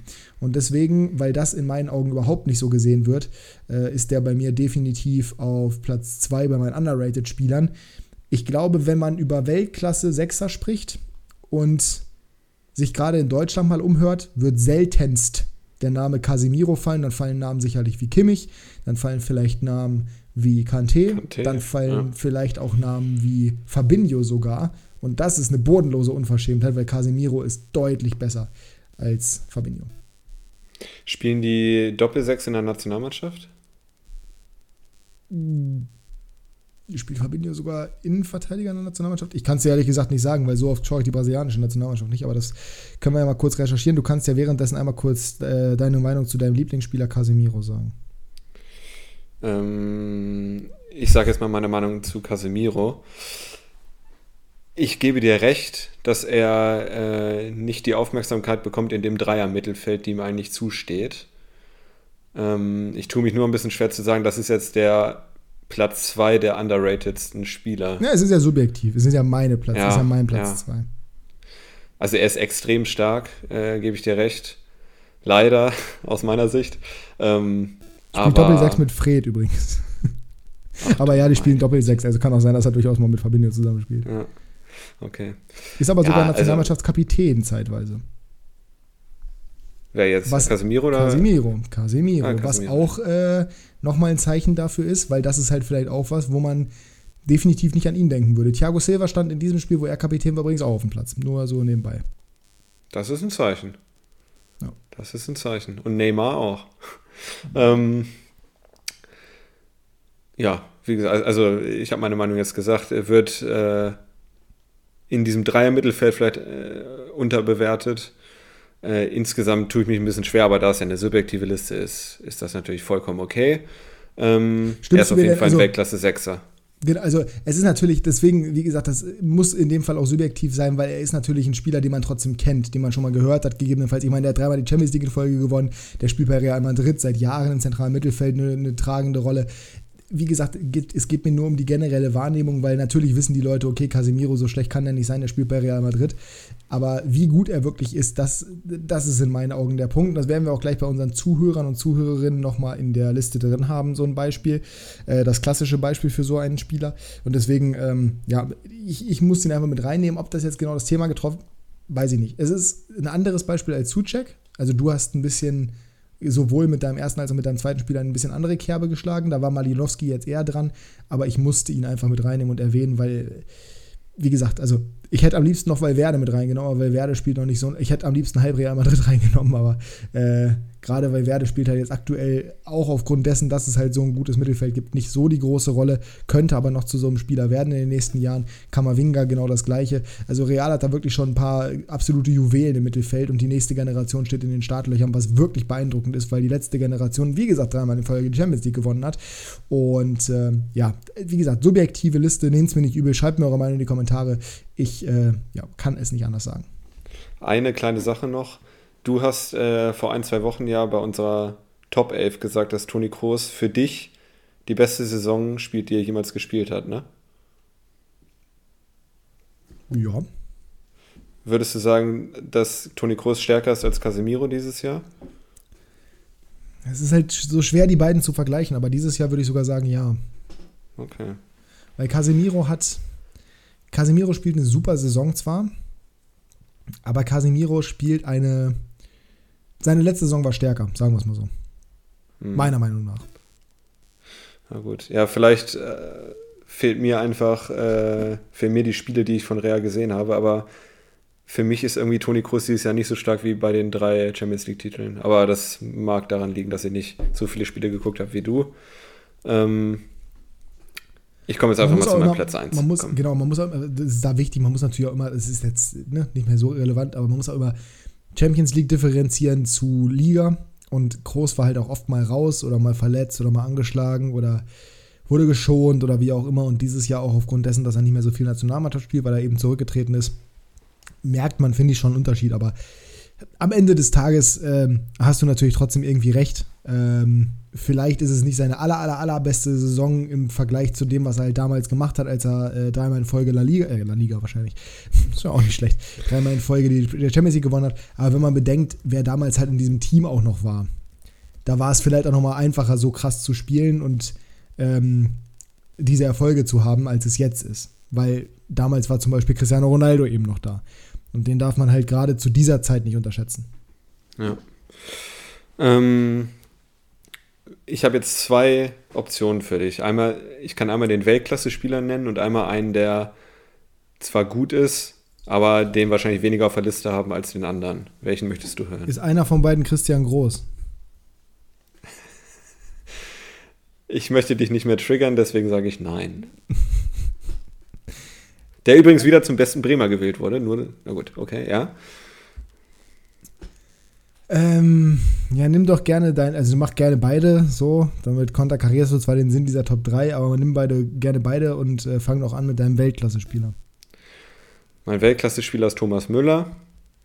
Den haben wahrscheinlich alle äh, oder zumindest viele. Ich, ja, so viel muss ich da, glaube ich, jetzt nicht mehr zu sagen. Ne? Nee, braucht man, da, braucht man, genau, da braucht man eben, Wirklich? genau deswegen ist es auch gut, dass du den anderen nimmst, weil dazu braucht man nicht so viel sagen. Das ist ähnlich wie Casemiro, nur also ist noch mehr Prime-Example. Weil Thomas Müller fliegt halt, ob, also es ist Wahnsinn, dass der noch unterm Radar fliegt, aber er tut's halt. Hat jetzt auch einen neuen Rekord wieder eingestellt, als erster Spieler, glaube ich, als erster Feldspieler 300 Bundesliga-Siege, ne? glaube ich. Ähm, und ist jetzt auch bei den Champions League-Toren oder äh, Spielen in den Top Ten. Ne? Also das wird echt unterschätzt. Ich glaube, ja. Spielen. Ne? Ich weiß Müller generell ja. wird unterschätzt, wissen wir doch. Ja. Äh, und die meisten Titel aller, aller Zeiten in Deutschland. Ne? Oder ist das groß noch? Ja, ich weiß es nicht. Aber irgendwo habe ich da auch was gelesen. Auf jeden Fall ist er überall vorne mit dabei. Es wäre komisch, ähm, wenn sich das in der Saison geändert hätte mit den Titeln, auf jeden Fall. Ja, ich meinte letztens, also vor der Saison. Ähm, ja, dann komme ich jetzt zu meinem nicht-Weltklasse-Spieler und das ist Pierre Emil Heuberg. Mhm. Ich weiß nicht warum, ich habe irgendwie eine Vorliebe für den, äh, finde ihn extrem stark. Weil er vorbei äh, weggegangen ist, sei ehrlich. Ja, aber Bayern, ja gut, da war halt zu viel Konkurrenz, ne? Ja, nee, und, aber generell, ich meine, du magst ja Bayern nicht, deswegen meinte ich das. Ja, aber dann, also Thomas Müller ist einer meiner Lieblingsfußballer. Also. Ist ein guter Punkt, ja. Ich äh, sehe das nicht so mit äh, Rivalitäten. Ich mag halt den HSV nicht und Bayern nicht, aber die Spieler mag ich trotzdem. Ähnlich wie bei Real Madrid. Poster in deinem Zimmer, das weiß ich. Genau, Sonny Kittel und daneben hängt gleich das Halbnacktfoto von Lukas Vasquez. Ähm, oh, Himmels Willen. so, zurück zu Pierre-Emil Heuberg. Äh, bei Southampton fand ich ihn schon stark, aber bei Tottenham hat er nochmal einen Schritt gemacht, finde ich. Und äh, ist kein Weltklasse-Spieler. Ich möchte ihn das nicht höher hängen, als er ist, aber er wird für mich total unterschätzt. Und äh, möchte gerne mal deine Meinung dazu hören. Ja, ich stimme, da, ich stimme da völlig zu. Also Heuberg hat sich extrem gemacht bei Southampton. ich liebe diesen mhm. Namen. Äh, da hat er sich extrem gemacht. Und seitdem ist er eben so stark gewesen, dass er sich dafür qualifiziert hat, zu den Spurs zu wechseln. Was an sich äh, ist jetzt wieder der klassische Witz, wenn er keine Titel gewinnen möchte, kann er es halt machen. Aber am Ende des Tages ist das trotzdem natürlich nochmal ein deutlicher Schritt nach vorne.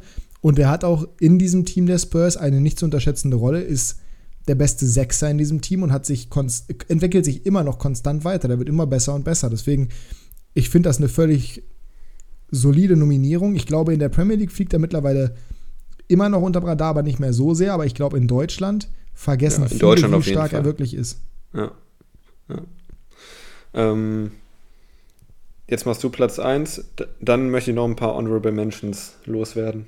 Okay, Rodri. Brauchen wir auch nicht viel zu sagen. Habe ich nämlich heute auf äh, Instagram bzw. Twitter schon getan. Rodri wird wirklich.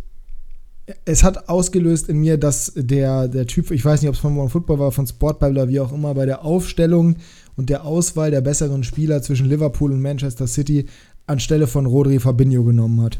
Das, das hat gereicht, um mich komplett zu triggern, deswegen machen wir diese Liste. Rodri ist ein unglaublicher Fußballer. Rodri ist der deutsche Javi Martinez. nein, perfektes Beispiel. Ist, nein, aber Rodri ist wirklich Rodri ist Javi Martinez, der Regen, der Neugeborene Javi Martinez. Martinez ich höre auch zwischen den Zeilen ein bisschen raus, äh, dass du Fabinho nicht magst.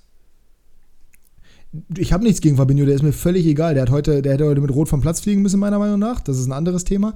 Aber ich finde halt einfach Fabinho überbewertet im Vergleich. Fabinho ist halt ein guter Verteidiger, äh, ja, Verteidiger, da geht es nämlich schon los, Sechser, man weiß ja welche Position er spielt. Ja, Sechser. Hat auch Innenverteidigung gespielt, ist aber eigentlich ein Sechser. Ist ein guter Sechser, ein sehr guter Sechser, aber ich glaube nicht, dass der. Das sind Zweikämpfer, das ist kein spielerisch guter Spieler. Also, das unterscheidet ihn zum Beispiel. Ich finde sogar Heuberg auf einem Level mindestens mit Fabinho. Ich finde, der ist überbewertet. Aber das hat man bei Liverpool ab und zu mal. Ich meine, da wird darüber geredet, dass Jordan Henderson ein Top-Fußballer ist auch egal. Ähm, Rodri auf jeden Fall ein Spieler, der seit Jahren jetzt bei Manchester City eine extrem wichtige Rolle hat, als der Genau wie Casemiro eigentlich. Und genauso wie Javi Martinez bei Bayern, der extrem wichtig da war. Nicht witzig, was ich gerade gesagt habe, sondern wichtig. Und der aber nie so richtig geschätzt wurde, weil er halt eben nicht der Spieler ist, der so spektakulär spielt oder der in der Offensive sich so viel einschaltet. Aber einer, der extrem, extrem viel arbeitet. Und das ist bei Rodri eben auch so. Ähm, der spielt eigentlich jedes Spiel. Also es gibt eigentlich kein Spiel, wo Rodri nicht gut spielt. Und das ist das Beeindruckende. Und das Außer das Champions so, League-Finale. Guter Punkt. Ähm, ich würde tatsächlich sagen, dass das mehr an Pep, Pep, lag als an ihm, aber trotzdem kann man das, kann man das War ja auch auf der Bank. Richtig. Ähm, ist momentan auf Platz 16, wenn man zumindest nach Sofascore geht, der Spieler in der Premier League, vor zum Beispiel einem Joel Martip, vor einem James Ward-Prowse, vor einem Virgil van Dijk, vor einem Phil Foden, vor einem Declan Rice, vor einem Ruben Neves, vor einem Bernardo Silva, auch noch vor einem Holbjerg, vor vielen Spielern vor einem Rüdiger, der ja extrem gehalten wird, deutlich, deutlich vor einem Jogo Jota oder Jordan Henderson, vor einem N'Golo Conte äh, auch deutlich. Note? Note. Hm. Okay. Auf die gesamte Saison gesehen. Und äh, ja, ich, ich finde halt einfach, dass überhaupt, auch für Spanien, ich finde, es wird nicht gesehen, wie wichtig dieser Spieler ist und wie gut er wirklich auch ist. Rodri könntest du genauso wie Casemiro in jedes defensive Mittelfeld der Welt stellen und er würde funktionieren und er würde diese Mannschaft besser machen für Spanien sehr beruhigend, dass sie einen Nachfolger für Busquets gefunden haben. Richtig, ja. Ist natürlich auch da wieder, man weiß, ich mag Manchester City recht gerne, spielt da aber gar nicht so viel rein, weil es gibt, wie gesagt, auch bei Holbier kann ich das sehen, es gibt andere Sechser, bei denen ich das auch sagen würde. Ich habe jetzt leider Gottes gerade keinen Rivalen parat, weil McTominay und Fred, hm, anderes Busquets. Thema. Ja, früher, aber nicht mehr jetzt. Aber Busquets, ja. genau, das ist, das ist ein Beispiel, das habe ich ja, oder hatten wir auch letztens schon mal. Busquets, es wird jetzt so getan, als ob Busquets, weil er letzten Sommer nochmal für irgendwie die spanische Nationalmannschaft ganz gut gespielt hat und weil er irgendwie bei Olympia dabei war oder was auch immer, als ob der immer noch auf diesem Level wäre oder als ob der immer noch ein Top-Sechser wäre. Ist er nicht mehr, die Zeiten sind vorbei, aber er war mal der beste Sechser der Welt. So, und da wurde halt damals in diesem Barca-Team überhaupt nicht wertgeschätzt, weil man halt neben ihm noch Spieler hatte wie Iniesta, wie Xavi, wie Messi. Das heißt, man konnte ihn sozusagen gar nicht, ähm, man konnte ihn gar, gar nicht hervorheben. So, und trotzdem weiß ich oder wusste ich den immer sehr zu, ich hasse ihn. Ich mag ihn überhaupt nicht, aber ich weiß okay. zu schätzen, was für ein genialer Fußballer er ist. Oder war vor allem. Weil mittlerweile ist er nicht mehr auf dem Level, aber er war vor allem ein genialer Fußballer. So, und ähm, ja bei Rodri ist es halt eben ganz genauso. Und ich liebe es, Rodri zuzuschauen, eben weil der so, der spielt so unspektakulär, spektakulär. Mag ich einfach extrem gerne. Ähm, ist nicht so der Achter-Typ wie, wie Kimmich zum Beispiel, ist eher so der Sechser-Typ wie Casimiro, wirklich der reine Zerstörer, der aber offensiv sich vor allem durch seine Kopfballstärke einbindet. Weiß ich nicht, ich kann nicht aus meiner Haut. Ich liebe diesen Spielertypen. Bei Rodri äh, bin ich ganz bei dir. Spanier, äh, technisch ja, das gut. reicht ja für dich, ist richtig. Das reicht für mich. Ähm, ist natürlich nicht ganz der Spielertyp, für den ich einen absoluten Fable habe, aber.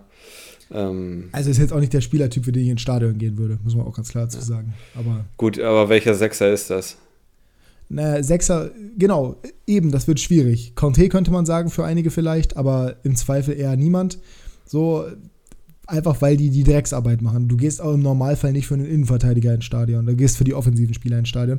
Und wenn ich mir meine Liste durchgucke, meiner Lieblingsspieler aktuell, ich habe sie dir, glaube ich, zugeschickt, ne? ich weiß gar nicht mehr genau, aber da sind auch fast nur Offensivspieler dabei. Da ist ein Joao Cancelo dabei, aber auch mehr wegen seiner offensiven Qualitäten als wegen seiner defensiven Qualitäten. Cancelo, Würz, De Bruyne, Saint-Maximin, Kroos und Ronaldo. Sind Top 6, ich weiß, aber Kroos und Saint-Maximin teilen sich Platz 2, weil eigentlich ist Ronaldo Platz 0. ähm, jetzt die drei Zuschauer oder meine Honorable Mentions? Jetzt äh, die drei Zuschauerplätze. Das können wir auch relativ fix machen. Da habe ich nämlich auch keine Begründung. Wir können nur sagen, ob wir es gerechtfertigt finden oder nicht.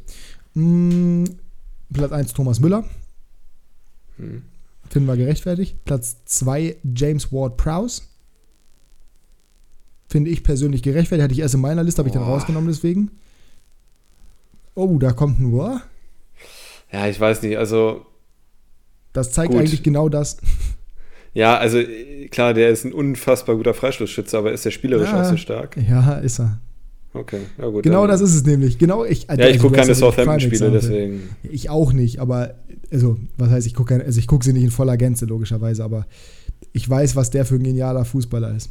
Der ist unglaublich wichtig. Das ist einer der, das ist halt ein kein Sechster, sondern Achter. Das ist so ein. Das ist der De Bruyne von Southampton sozusagen. Natürlich qualitativ auch mit einem Abfall, ja. aber es ist von den Noten her auch da wieder. Ne? Und vergessen wir nicht, wo er spielt. Er ist der 18. beste Spieler der Premier League. Ja, gut. Also ich kann da nicht viel zu sagen, weil ich auch die Highlights selten sehe von Southampton. Ich weiß, ich kenne ihn eigentlich nur durch die Freistöße. Ja. Also alles, also wenn Southampton gut spielt, spielt Ward Prowse auch gut. Also, oder anders gesagt, Southampton spielt eigentlich nur gut, wenn Ward Prowse gut spielt. Das kann man Das zeichnet einen guten Spieler aus. Oder Richtig. einen wichtigen.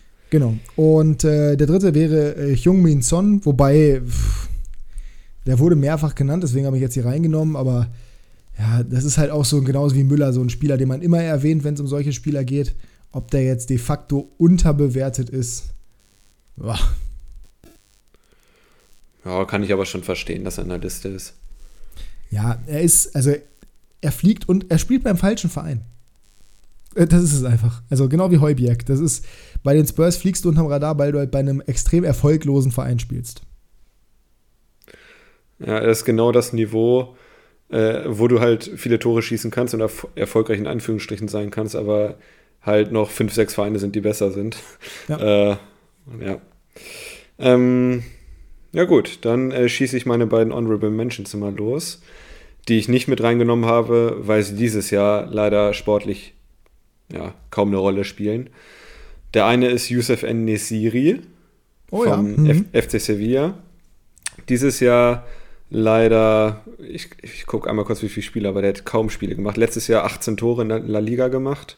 Äh, dieses Jahr drei Tore und zwei Vorlagen in 17 das Spielen. Das ist nicht so viel. Das ist nicht so gut. Ähm, hat auch seinen Stammplatz verloren. Äh, beziehungsweise macht nicht mehr jedes Spiel wie letztes Jahr noch. Da hat er alle La Liga-Spiele gemacht. Und äh, ich habe ihn live einmal gesehen beim Champions League-Spiel im Old Trafford. Da hat er ähm, United alleine rausgekickt. Und äh, ja. Und allein also, dafür verdient er schon Respekt. Genau. Und der zweite Name, dieses Jahr auch aufgrund einer ja, Verletzung ist es nicht Krankheit, eher Josip Ilicic. Äh, oh ja, den ja. finde ich überragend. Der ist, der ist wirklich komplett unterbewertet.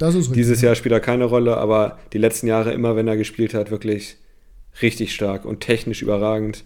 Äh, ja, für mich auf jeden Fall bei den underratedsten Spielern dabei. Würde ich so unterschreiben. An der Stelle gute Besserung. Äh, der, der wird den Podcast eher nicht hören aufgrund der Sprachbarriere, aber, aber hoffentlich, ist der bald, genau, hoffentlich ist der bald wieder fit. Auch ein Spieler, den ich sehr, sehr gerne mag. Ähm, brutaler Fußballer, vor allem, wie du es, ja, es ist, eigentlich, es ist eigentlich auch wieder ein Prime-Example, weil der fliegt so unglaublich unterm Radar, dass es fast schon kriminell ist. Äh, von daher kann man ihn auf jeden Fall mit erwähnen. Ja, sehr, ja. sehr gut. Ähm, Einen hatte ich noch, aber den habe ich wieder rausgenommen, weil der ist zu. Jetzt Ninston trotzdem, von daher. Zu bekannt. Nee, Tadic hätte ich noch genommen, aber der ist zu. Der ist nicht ganz underrated. Aber den finde ich schon besser, als er gemacht wird manchmal. Ich, der spielt halt in Holland, deswegen in meinen Augen wird er gar nicht gemacht. ja, also gut, aber er ist schon, ich finde ihn schon ich stark. Würde nicht, ich würde nicht sagen, dass irgendjemand sagt, Tadic ist kein guter Spieler. Also ich finde Tadic nicht underrated, weil über Tadic spricht man halt einfach nicht, aufgrund dessen, dass er sich entschieden hat, in Holland zu spielen. Ich glaube, das ist der einzige Grund. Ansonsten würde man schon über Tadic reden, glaube ich. Ja, aber das liegt jetzt nicht daran, dass er, ja, er hat auch in der Premier League gespielt, da war er aber eben nicht so gut. Nee, aber wir reden ja über das Hier und Jetzt äh, und in der Champions League hat er auch schon oftmals bewiesen, dass er ja, sehr gut das war zu, kann. Ja, natürlich, aber ja, weiß ich nicht. Da fand ich deine anderen Be Beispiele besser als Tadic. Deswegen auch verständlich, dass du ihn rausgenommen hast, weil unterbewertet würde ich jetzt nicht. Bei dem weiß man schon, dass der sehr stark ist. Hast du denn noch welche? Nö. Ich habe mich an die Dreierliste gehalten. Dementsprechend, ja, wir haben jetzt auch keine Zeit, wir sind über, über Stunde 20. Ähm, deswegen gehen wir jetzt auch mal ganz fix zu Quickfire. Das muss auch heute fix gehen. Äh, und danach machen wir unsere Tipps. schon und äh, ja, dementsprechend, Feierabend. los geht's. Quickfire. So, hier sind wir. Jasper, weil es heute so schön ist, darfst du doch gerne mal anfangen. Mhm zur Abwechslung mal. Ja. Ähm, Power Ranking in der Champions League. Bayern, City, Liverpool, Real. City, Von, Liverpool, Real, mh. Bayern. Weidand als Linksverteidiger oder Burner als Zehner, was würde er funktionieren? Weidern als Links. Ah, Burner als Zehner. ja, nee, nee, nee. Weidern als Linksverteidiger. Da, würde, da, kann er ja fußballerisch nicht viel kaputt machen. Die drei Stadien mit Schnell der besten Stimmung in Deutschland sind. Boah. Mm. Ja, Quickfire, wa? Mhm. Frankfurt.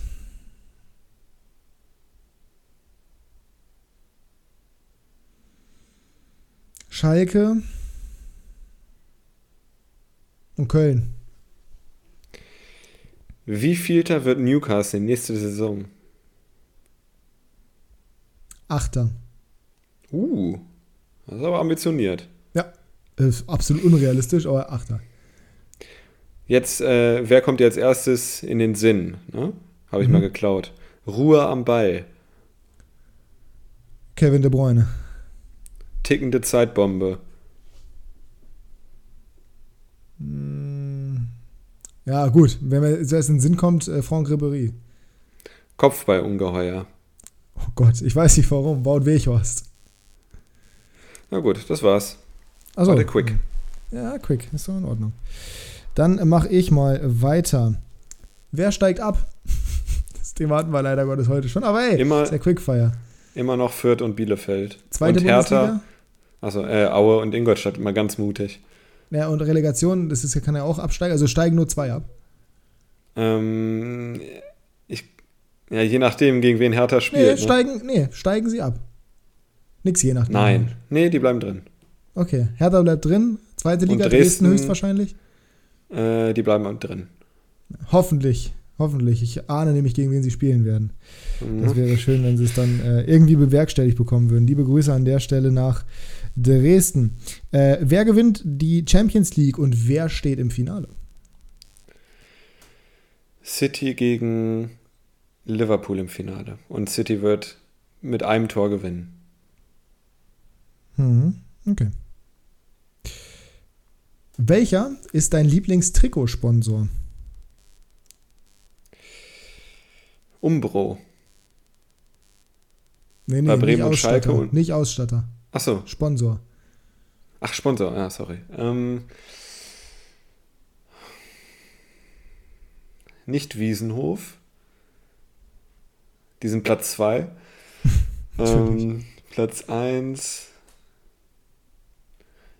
Eigentlich finde ich das von, äh, von Real mit Fly Emirates gar nicht so schlecht.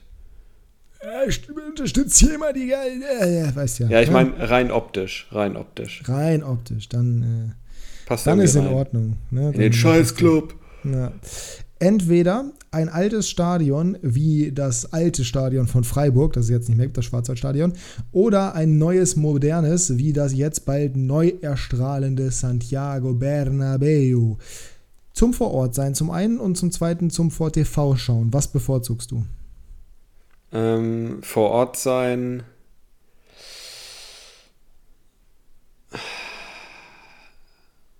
Zum, vor Ort sein ein altes Stadion und TV ein neues Stadion. Witzig, bei mir ist genau andersrum. Ja, es ist halt.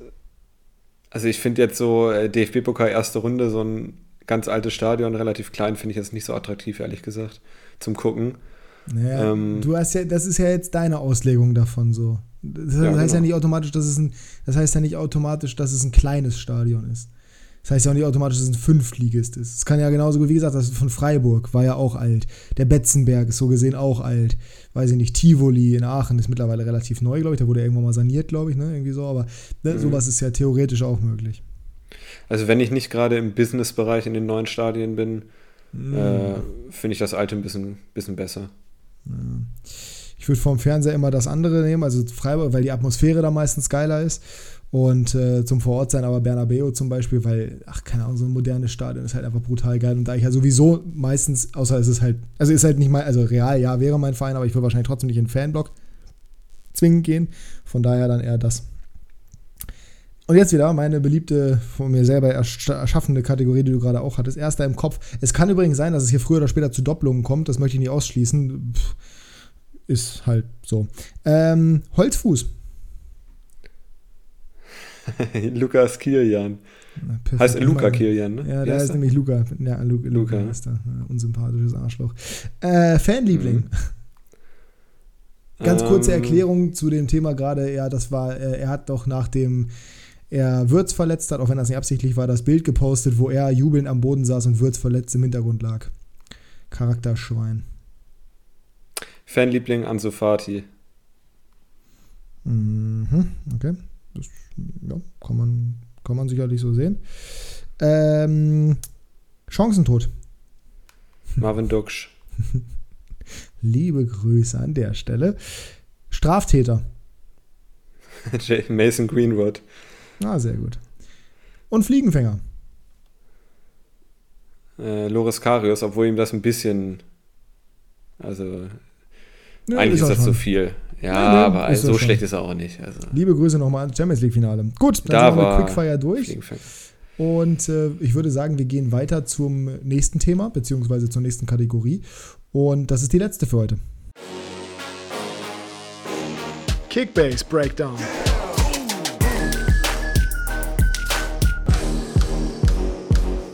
Ach ja, also bei mir war es ein schönes Wochenende, das kann ich schon mal vorwegnehmen. Ich hatte eigentlich ja angekündigt, dass wenn äh, Lukas Hernandez seinen Assist nicht gut geschrieben bekommt, ich kein Kickbase mehr spiele.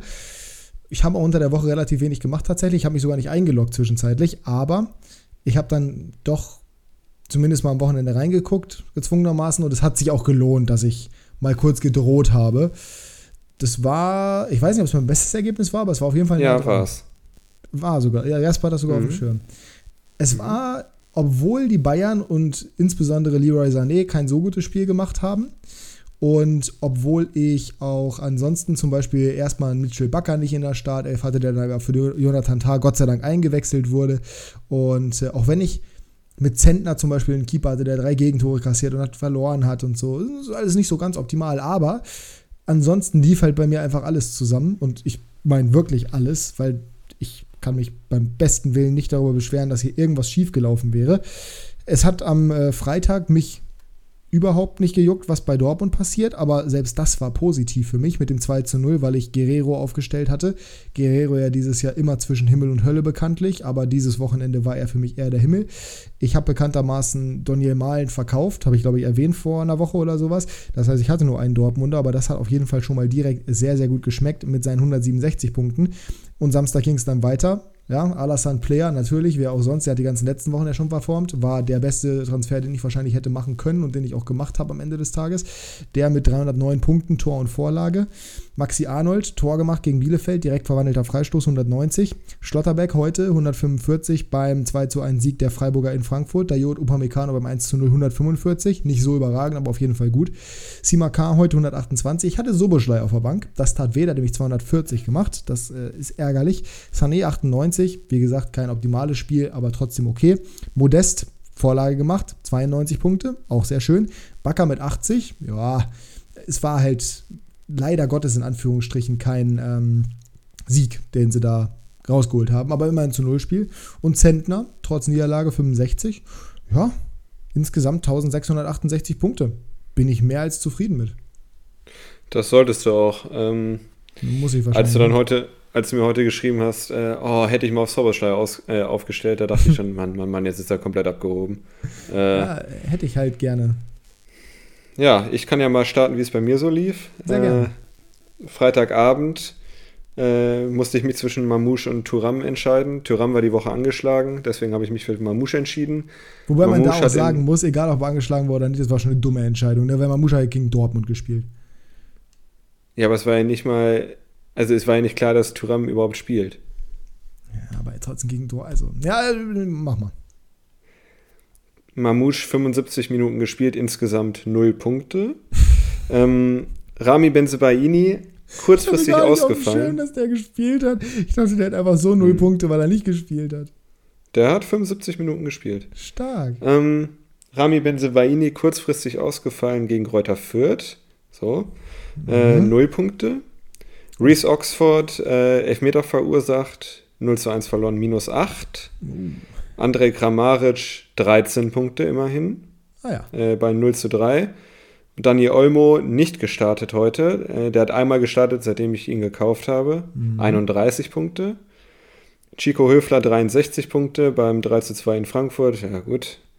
Thomas Müller 110 Punkte äh, ohne Scorer. Ja, gut. 1-0 gegen Augsburg gewonnen ist jetzt nicht so das Punktefestival gewesen.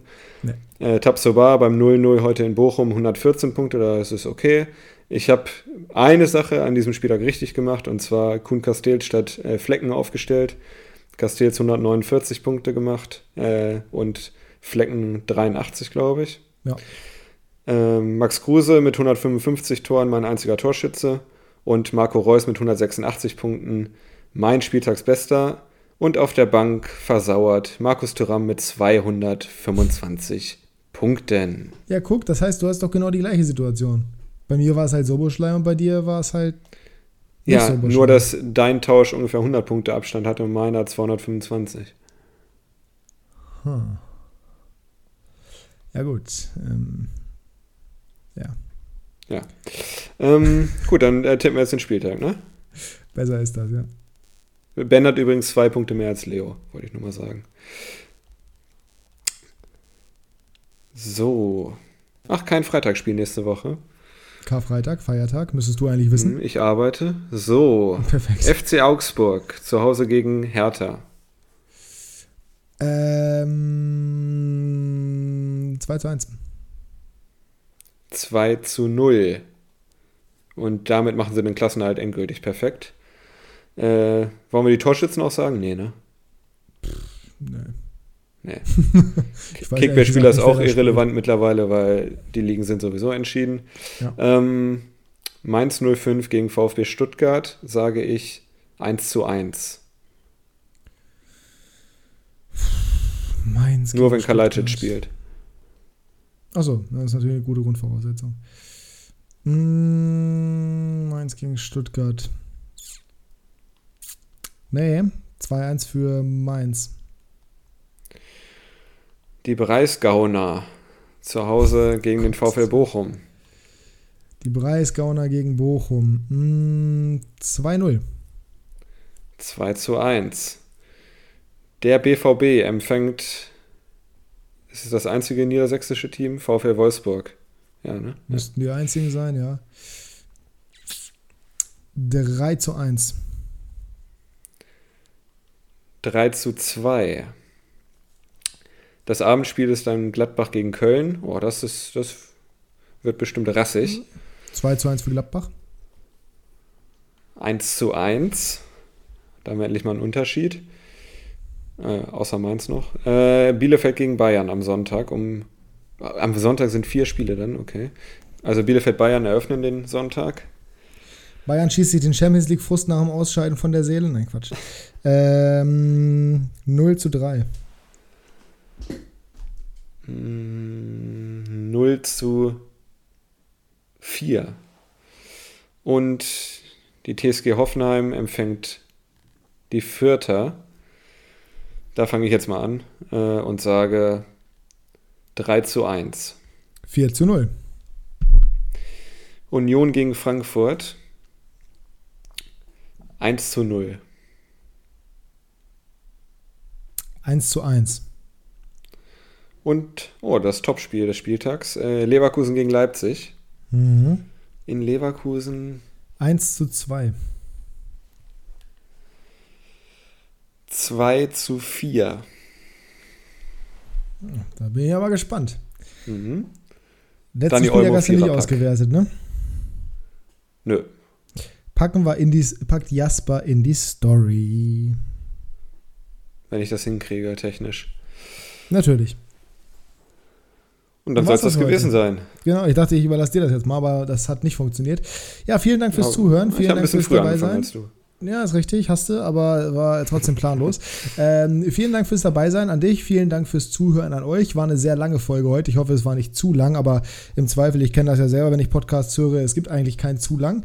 Wir hören uns nächste Woche wieder, dann vielleicht mit mehr Weisheit im Aufstiegsrennen, mit mehr Weisheit im Abstiegskampf und mit mehr Weisheit generell.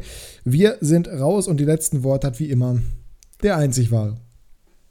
Es gibt zu lange Podcasts. Und zwar habe ich einen gespeichert, den ich noch anhören muss, mit Günther Jauch. Der geht sieben Stunden. Und damit entlasse ich euch. Habt eine schöne Woche und wir hören uns nächste Woche wieder. Auf Wiedersehen.